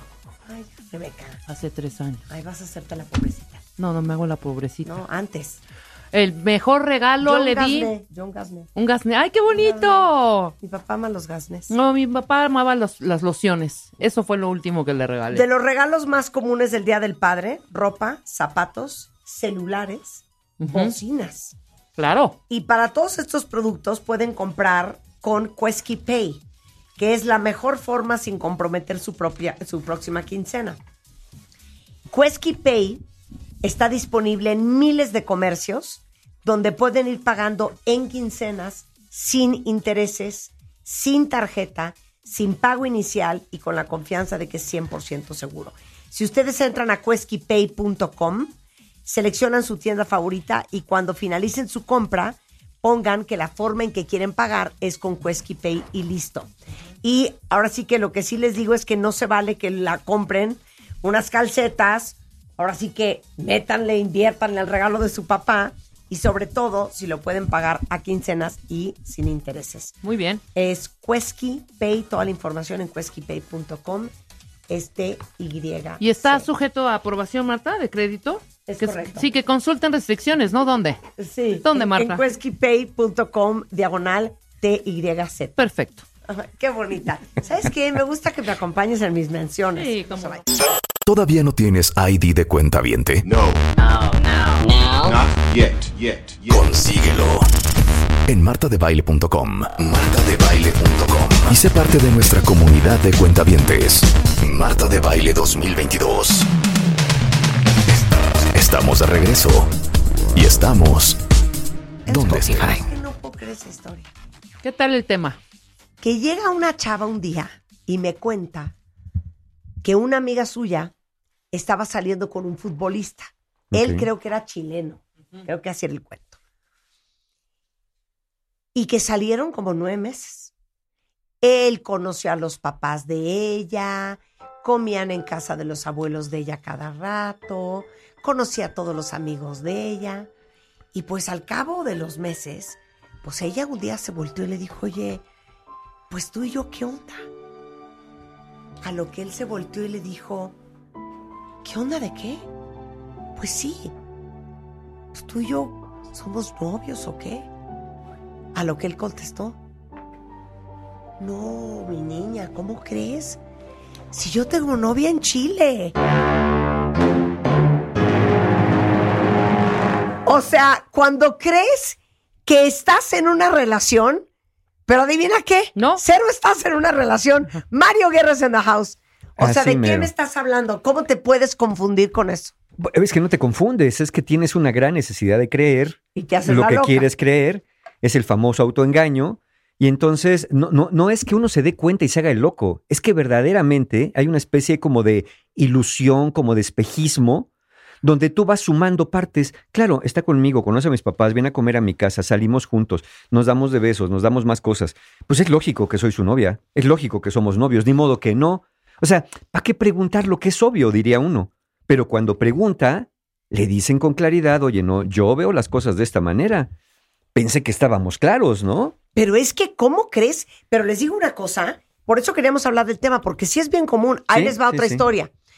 Una chava que trabajaba conmigo me decía, no, es que yo no veo a mi novio hace dos meses. ¿Por? ¿Cómo? Ok. Es que fíjate que estuvo como súper mal, creo que era el riñón, y entonces pues ha estado como súper delicado y no nos hemos visto. Y yo por dentro pensé, ¿y eso qué chingados tiene que ver? Bueno, claro. ¿ya viste a tu novio? Mes cuatro. Sí. No, es que fíjate que dice que su mamá está súper mal de salud, entonces la está cuidando y no nos hemos podido ver. Y yo no la quería mortificar, pero yo pensaba, ay, que el señor no va al súper, no, no trabaja, o sea, neta, no tiene ni dos minutos para irte a dar un beso. Corte A, pasa el tiempo, ¿y qué pasó con ese novio? No, no, no. No, no se dio nunca más. No se dio. ¿Y yo por qué? Es que fíjese que era casado. No, pues sí. Yo decía, pero es que ¿cómo puedes justificarte ante ti mismo o ante alguien más no ver a tu novia seis meses? Porque se inventó esta mujer todo el cuento. Es el autoengaño. Ese es el rollo, claro. El autoengaño es ver la realidad como queremos que sea en lugar de Qué como qué verdaderamente oso. es. Qué oso, qué oso. Ese es el autoengaño. E- Y entonces, con tal de vivir esta fantasía y creerte la fantasía de tengo novio, tengo novia, nos queremos, vamos a vivir juntos para siempre, tu mente usa todo tu arsenal que posee. Usa tus esperanzas, tus necesidades, tus miedos, tus teorías, tus ideologías, tus prejuicios, expectativas, recuerdos y cualquier cosa para convencerte de que eso es la realidad. Eso es lo que se llama el sesgo de confirmación. El sesgo de confirmación te hace ver bias, te hace ver con más facilidad lo que quieres ver o lo que ya esperas ver y descartas cualquier información en contrario. El, el que no nos veamos cuatro meses es lo de menos, lo importante es que nos queremos. Y entonces tú mismo, no solamente ya la otra persona no interviene, tú te empiezas a vender ideas. Es que anda muy ocupado, Claro. es que es una persona muy importante, es que ya me dijo que a lo mejor tiene COVID y no me quiere enfermar, ya se alivió del COVID, pero dices que sospecha ahora que tiene vi- viruela del mono y entonces hasta que no esté seguro, ya ha pasado tres meses, oye, pero ya le tuvieron que haber diagnosticado. No, sí, es que ahorita su mamá está enferma. Y entonces siempre algo se va a atravesar entre ustedes, ¿no? Hay personas que dicen, no es que, me acuerdo alguien que me contaba, no es que no quiero que vengas a mi casa porque tengo un desorden. Y sí, el desorden que tenía era que tenía esposa, ¿no? Ese era Claro, su desorden. claro. No, Sí, no, Sí, sí, no, sí. Nunca la no. invita, ella la invitaba a su casa. Él siempre le decía, no, a mi casa no, a mi casa no, a mi casa no, porque es que tengo un desorden, estoy arreglando, estoy remodelando, estoy pintando, estoy planchando, estoy lavando, estoy barriendo. Me da mucha vergüenza que veas el desorden que tengo. Casi hasta le vende la idea que es acumulador. No, no lo y puedo cuando creer. ella un día lo sigue, porque ni siquiera sabía dónde vivía, Ajá. lo sigue y se planta fuera de la No casa, descubrió el verdadero desorden que era que tenía a su esposa. Pero es que, a ver, cuentavientes, díganme sus historias de terror. Díganme que no estamos inventando de lo que estamos hablando el día de hoy. E- Exactamente. Entonces, eh, eh, entonces las personas que viven el autoengaño, eh, como dijimos, tienden a valorar más la evidencia que es favorable a sus deseos. Ahora, tenemos que pensarlo de esta manera. ¿No es mejor saber la verdad, por dolorosa que sea, que vivir en el autoengaño para tomar mejores decisiones? 100%. Y pero poder aquí, avanzar. Pero aquí quiero abrir un corchete. Venga.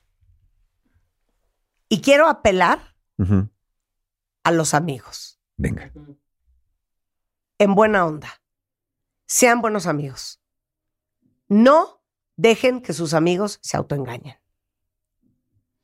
De hoy es que no me ha hablado este cuate. ¿Sabes qué pasa, hija? Yo creo que como le gustas tanto, se muere de miedo. Ajá, claro. Oye, hija, es que no me ha hablado este cuate. No, ¿sabes qué pasa, hija?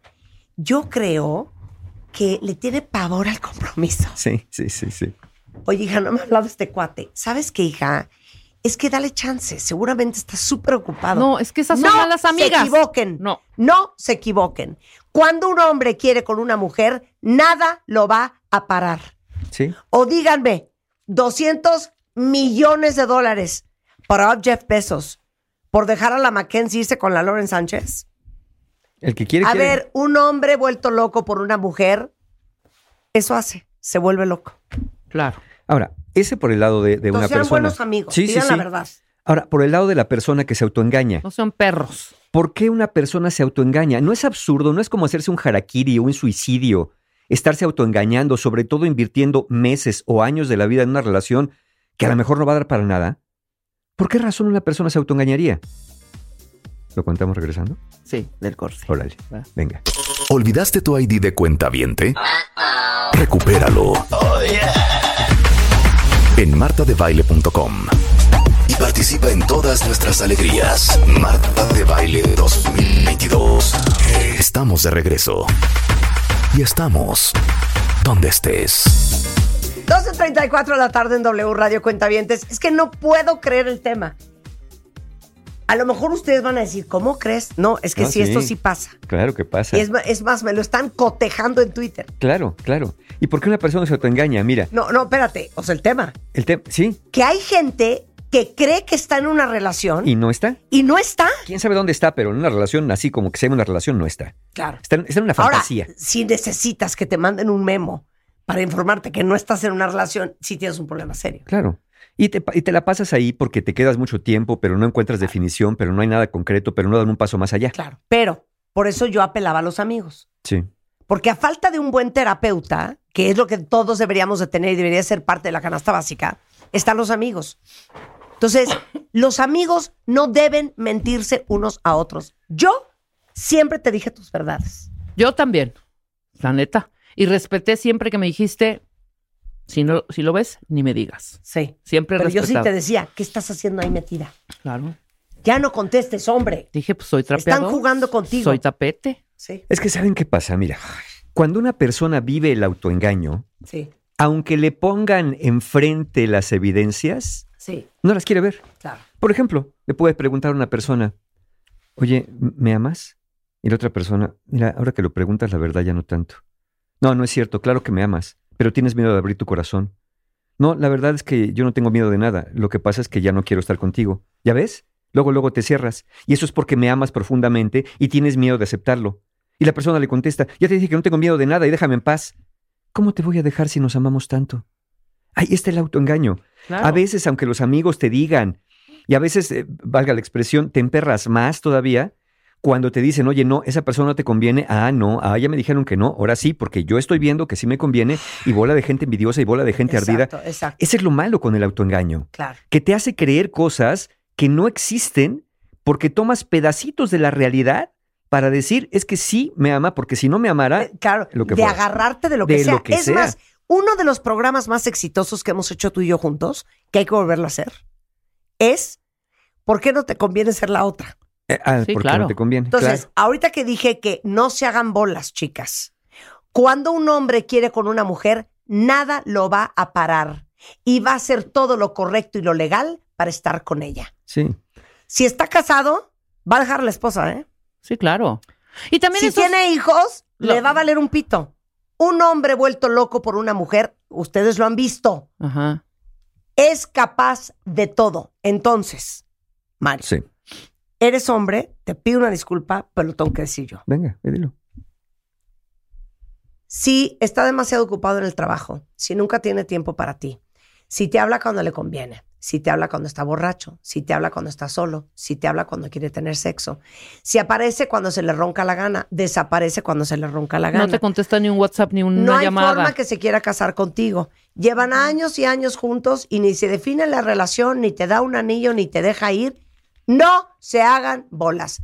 Ese cuate no está loco por ustedes. Con el tuit de la cuenta que te mandó, que Sí, lleva ¿no? 14 años, eh, separado, no se ha divorciado, llevan saliendo como tres o cuatro juntos y ella está muy molesta. Claro. Mira, No, eh, no estés molesta. Lárgate. Lárgate de ahí. Lárgate. Unos tenis estás, y corre. estás jugando el papel de Santa Claus. Nada más te buscan cuando quieren algo.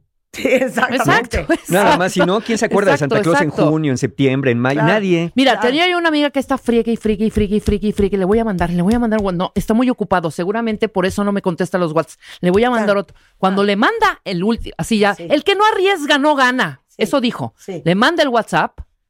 Te extraño. ¿Sabes qué le contestó? Sí. Borra mi número. Ya.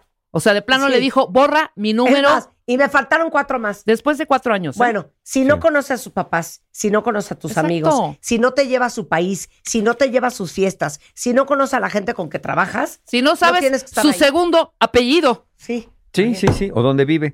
Mira, el autoengaño puede estar motivado por tu deseo o necesidad de creer en una relación ideal o como siempre la has deseado. A lo mejor la soñaste por tanto leer o por lo que, porque no tuviste, no tuviste una familia integrada y quieres una. Y entonces, como quieres una, entonces te engañas con la primera persona o la segunda o la tercera o la cuarta o ya llevas diez engañándote. Porque tienes miedo a perder el lugar que sientes que tienes al lado de una persona. Claro. ¿Porque tienes miedo a perder la relación y el futuro idealizado que habías hecho? ¿O tienes francamente miedo a la soledad, al abandono o al juicio social? O porque tu umbral de merecimiento es menos 10. Nulo. Sí, claro. Sí. Que, que con tres migajas como Hansel y Gretel ya con eso te conformas. Es más, Alex, muy buen punto. Exacto. Alex ahorita en Twitter dijo, a ver, no nos vayamos lejos. Enrique VIII se separó y fundó una nueva iglesia, Claro. que es la iglesia anglicana, para poderse casar con Ana Bolena. Exacto. Continúo. Eduardo, El que abdica. el que abdica el Ajá. trono, ¿por qué? Porque a fuerza quería con Wally Simpson, que era divorciada, y la iglesia anglicana eh, inglesa no le permitía. Y unos no quieren renunciar a su jueves de dominó. ¿No? Imagínate. Entonces, No, es que ahorita ya sí. me enchilé, Exacto, cuentavientes. exactamente. Ya me enchilé. Ahora, sí Eh. hemos sido trapeadores algunas veces, sí hemos sido tapetes algunas veces, más jóvenes. Uno Sí. madura, uno crece y uno se da Exacto. cuenta. Yo si no aprendes, ya te llevó chanclas. Hemos sido niños algunos años. ¡Claro! Y no quiere decir que tengamos que seguir siendo niños, Exacto. creyendo en esas fantasías 100%. que no existen. Claro. Entonces, habrá quien diga, miren, yo sé, yo creo que los que se autoengañan son muy tontos. Miren, esto no tiene que ver con la inteligencia, No. como con la necesidad de crear o sostener una fantasía idealizada. Creer que alguien que esté en esa circunstancia de engaño es tonto, o es que es muy fácil ver la verdad y no la ve porque no la quiere ver, está simplificando algo que es muy complejo. Miren, asumir, asumir que en una relación no hay reciprocidad, asumir que de ahí no hay nada, te hace tener que tomar un camino, la decisión de irte. Pero como irte es muy doloroso porque ya te hiciste la fantasía que esa persona es de One, entonces mejor prefieres, para que no te duela la despedida y no te duele el corte, hacerte una fantasía de que las cosas van muy bien para poder tú mismo engañarte y no tener que tomar la decisión dolorosa. Eso es lo peligroso del autoengaño, que para evitar un dolor te provocas otro Te mayor. provocas otro, Te claro. provocas otro mayor a futuro. Claro, porque Compras si a crédito. acepto que esto es un engaño, lo que voy a tener que mandar al diablo. Claro, tengo que y tomar voy a decisión. sufrir, entonces mejor sufra cuenta gotas. Mejor sufro a crédito. A crédito. pero con intereses, lamentablemente, exacto, porque vas pagando los exacto, mínimos. Ahora dirán también, bueno, la otra persona no participa en el autoengaño, dejando que la otra persona crea cosas. Miren, a veces sí, Pero digamos que el que participa en, el, en tu autoengaño es una persona como una infección oportunista. Es decir, si tú creyeras que yo soy una persona muy influyente y por eso sales conmigo y después descubres que no lo soy, pues a lo mejor a mí me convino creer, dejarte creer que creyeras que yo lo era, Sí. pero nunca me lo preguntaste. Claro, claro. Entonces yo soy oportunista Claro. porque me aprovecho de tu necesidad y me aprovecho de tu debilidad exactamente como una infección oportu- oportunista. 100%. Y es más, voy a contar otra historia. Venga, Esta historia es de jalarte los pelos, ¿eh? a ver. Ok. Conozco a Juan, mi esposo. Ok. Tres días después del primer date ya éramos novios. Esto es un jueves. El viernes él se va con toda su compañía a un retiro pasando Cuernavaca, lejísimos, como ahora 40 minutos de la Ciudad de México. Viernes, 3 de la tarde, cuatro vientes, cuenta vientes. Me escribe, te extraño, ven, me pone. Y yo pensé, ¿cómo creen que ahorita voy a agarrar yo mi coche como una cualquiera y voy a manejar hasta quién sabe qué para el fulano? Por supuesto que no. Si el señor se muere y me extraña, pues que se mueva. Obviamente, ¿cómo va a moverse si está en un evento de su compañía con su gente? Claro. Entonces le pongo yo, ven tú. Y si vienes, me caso contigo. Yo jugando, Claro. No. ¿Y, y no? ¿no? Ja, ja, ja. Me acuerdo que estaba yo con un amigo en mi casa, estaban vamos amigo comiendo, y me dijo, si ese güey quiere contigo, va a venir. Y como buena mujer, mi instinto fue decirle, No, ¿cómo crees? ¿cómo crees? Claro. Está con su compañía, ¿cómo va a dejar a todos su, su equipo solo si están en un coso de convivencia así, no? Bueno. Siete de la noche. Ding dong. Señora, la busca afuera un señor Juan. Dice que cuando yo le dije, ven y me caso contigo, literal, le dijo a su equipo, yo creo que yo me voy a ir a dormir porque si me quedo no van a poder convivir igual porque yo soy el jefe, entonces no va a ser el mismo ambiente. Se fue a su cuarto, agarró las llaves del coche, se subió, manejó una hora 40 minutos para llegar a mi casa. Un año y medio después estaba yo casada. ¿A qué voy con esta historia? Que cuando un hombre se muere por una mujer, avienta la compañía, no llega a la junta, no ve a los amigos, deja a la mujer, o sea, lo que sea. No siempre cosas buenas ni correctas, pero hace lo que sea. Entonces, las mujeres tendemos a disculpar a los hombres de, no, es que yo creo que estaba súper ocupado, no, es que yo creo que no pudo, no, es que yo creo que tiene miedo al compromiso, no, es que yo creo que tiene miedo a enamorarse porque lo lastimaron antes. Claro. Todo eso es mentira. Y, y claro, pero porque ¿sabes por qué? Porque lo que no, no están defendiendo al fulano, están defendiendo su necesidad de creer algo que necesitan creer. Exactamente. Mejor dicho, no. Eso es lo que están defendiendo. 100%. Entonces, cuentavientes, ¿es un no poder o no querer ver la realidad? Pues mira, es más bien un querer seguir creyendo una realidad inexistente, pero que al menos se ajusta a lo que deseas. ¿Qué podemos hacer? Miren, mentirnos a nosotros mismos a veces puede ser un acto de conservación, pero vivir dentro de una ilusión, en este caso, puede tener un impacto muy negativo en la realidad y nuestras relaciones. No es sencillo que alguien nos convenza de la realidad cuando no queremos ser convencidos. Claro. Somos nosotros los que debemos convencernos. Y nada más se los dejo así, cuentavientes. Miren a su vida amorosa y pregúntense tres cosas. ¿Esto es lo que realmente quiero? Primera. Segunda. ¿Qué es lo que no voy a poder lograr, sentir o experimentar si me quedo atrapado en esto por el resto de mi vida? Y tercera. ¿Qué es lo que obtengo al evitar afrontar la realidad? Vivir en el autoengaño no es un delito, cuentavientes, y menos es castigado socialmente, es más castigado engañar a otros. Así que es muy fácil que se puedan pasar el resto de su vida en eso sin que a nadie le importe realmente que se estén autoengañando. Todo mundo critica al que engaña a otro, pero nadie deja de hablarle al que se autoengaña y no está penado por la ley. Claro. Entonces, cuidado con eso porque es muy fácil quedarse muchos años de su vida en una relación que no existe o que es un tipo de relación que no es el que les va a dar algo bueno a largo plazo. Claro, claro. Y, y porque aparte les voy a decir algo. Cuando uno tiene hambre, Pues, ahora sí que con cualquier alpiste se empacha. exacto. Entonces, cuando uno tiene esa profunda necesidad de estar en una relación, con tres peniques y dos centavos, ahí te tienen quietecita. Claro. ¿no? Viéndote los miércoles, echándote un WhatsApp el viernes, este, echándote una rosita por ahí el jueves. Y ya con eso la tengo amarrada. Y quiero leer a Micho. A ver. O es que es Miclo. Miclo. Venga. Dice Marta. Esto no solamente es un tema de mujeres. Claro que no, Miclo. No, no, claro que no. Dice, a los hombres nos pasa también y nos aferramos porque, pues sí me ama, solo que está muy ocupada, sí me habla, pero solo para tener sexo, eh, eh, sí esto, y ahí está uno de imbécil cuando lo que yo quería era hacer una familia con ella. Ahora, reemplacen el imbécil por necesitado. Claro. Ahí está uno de necesitado. Ahora sí que como dice el dicho gringo, desperate people do desperate things. La Gra- gente desesperada hace cosas Sí. desesperadas. Grandes miedos o grandes necesidades nos hacen actuar de maneras muy extrañas, a veces en nuestra contra a largo plazo. Claro. Mira, Patty dice, bendito Spider-Man, en estos momentos ya nadie se promete más allá del tiempo. Te digo una cosa, eso tampoco Pues sí. es cierto. Eso A ver, tampoco yo es cierto. siento que hay una línea muy delgada. ahí. No, eso tampoco es cierto. Tú tienes que creer que claro que hay afuera hombres increíbles listos para comprometerse. Sí, claro.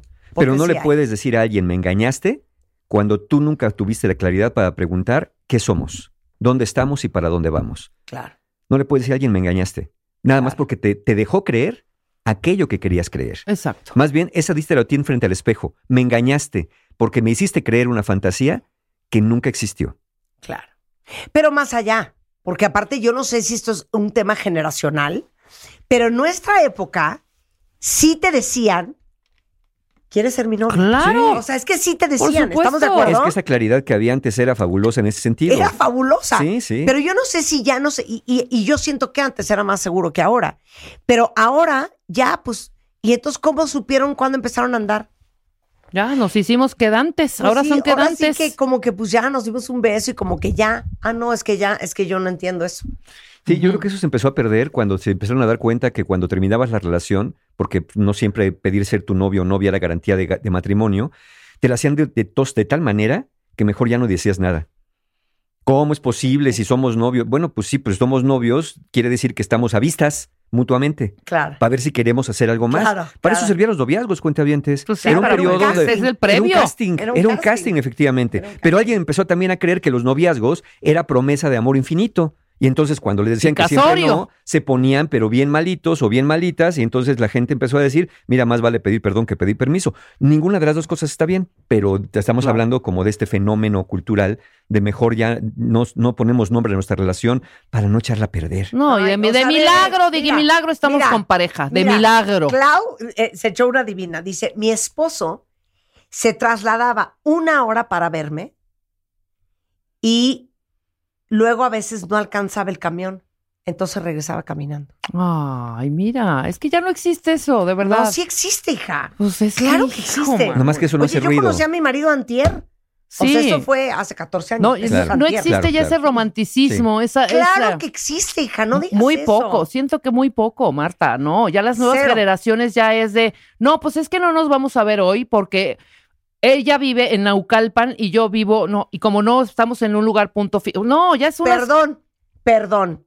entonces no Si quiere, entonces no con- quiere. Claro. Si tú sales con un fulano y está mentando madres porque vives del otro lado de la ciudad, No, pues pues. ese güey no, no muere por ti. No, claro. Porque Pues sí, tienes razón. si muriera tienes por ti, igual le la- daría Claro. que vivieras en París y él en, en Caborca, Sonora. Tienes razón en esa Atrévanse parte. a pedir lo que quieren, lo que necesitan. Oye, necesito que me preguntes si quiero ser tu novia. Necesito que me preguntes si somos, saber si somos novios o no. Necesito, es lo que necesito yo. Tú puedes darme lo que yo necesito, tú puedes proveerme, ¿estamos de acuerdo? ¿No estamos de acuerdo? Ok, entonces no es el camino para mí. Claro. Pero si no tenemos esa claridad, si no, pues es que yo creo que sí me quiere, porque yo creo que quiere estar conmigo, porque yo creo que ya medio me dio una señal que a no mí me asuman. Ok, parece. No asuman. les- ahí les va un dicho. Julio, pon esto en Facebook, por favor. No tomen a alguien como prioridad cuando ellos lo toman a usted como una opción. Eso es. No más. Muy bien. Palabras Ay, sabias de. Marta de. Ay, Ahí está. Ay, no más. Ahí está. ¡Ay, nada más! Ok. Ahí Bueno, ahora, algún curso para Pero subir por el supuesto. umbral de, De nuestros amigos de encuentros mira, cercanos del tercer de tipo. este sábado 18 de junio. Nuestros amigos de Encuentro Humano Exacto, del nuestros amigos tipo. de Encuentro Humano. El 18 de junio, que es este sábado que viene, tenemos ya bien poquitos lugares para el taller, que es un taller para mujeres, justamente que se llama Los Hombres de tu Vida. Y que no crean que es para ir a echar guerra, ni mucho menos, sino es un taller precisamente para integrar lo masculino y lo femenino del interior para lograr mayor equilibrio, mayor balance Me y no fascina. tener que estar ni dependiendo ni dominando. Porque sino aparte te voy a decir de algo. iguales. Si tú tienes daddy issues, Claro. si tú tienes Uy. temitas con tu papá y con los supuesto, hombres de tu vida, vas a tener problemas con hombres de el tu resto de tu vida. Entonces, tenemos bien poquitos lugares, 18 de junio, presencial en el Hotel Fiesta Americana Reforma.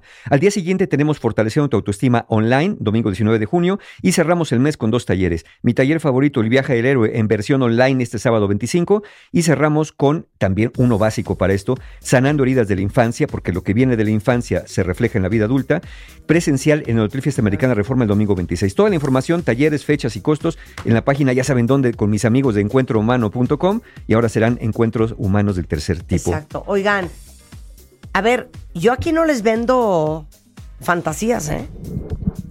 Aquí dice una cuenta Marta, te equivocas. Te autoengañas de que todavía existen hombres así. Claro que todavía existen Yo hombres rectifiqué, así. claro que sí existen, tienes Y razón. Mafer me acaba de decir, claro que existen, me acabo de casar con uno así y tiene 29 años. Alguien más dice, claro que existen, mi novio es una maravilla y estamos por casarnos. Claro que existen. Lo que no existen, los que, lo que también que no existe son hombres que no quieren comprometerse, punto. Punto. pero uno va a jalar lo que uno vibra. Exacto. Y uno Entonces- tendría que preguntarse por qué yo no estoy encontrando hombres así. Eh, ¿Por claro. qué yo no? Y es que si sigues creyendo eso, neta, no lo vas a encontrar. Sí, no, pues ¿quién va a buscar lo que no existe, Claro. no? ¡Súbele, Chapo! ¡Vámonos! ¡Vamos, cuentavientes! ¡Love you all! ¡Bye! ¿Por qué tienes que salir con 12 personas antes de conocer al amor de tu vida? ¿Por qué los hombres se quedan dormidos después de tener sexo? ¿Y sabes que toma una décima de segundo sentirte profundamente atraído por alguien? La respuesta a estas y muchas otras preguntas en la historia del amor.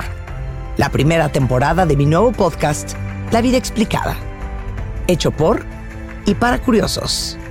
Solo en Spotify.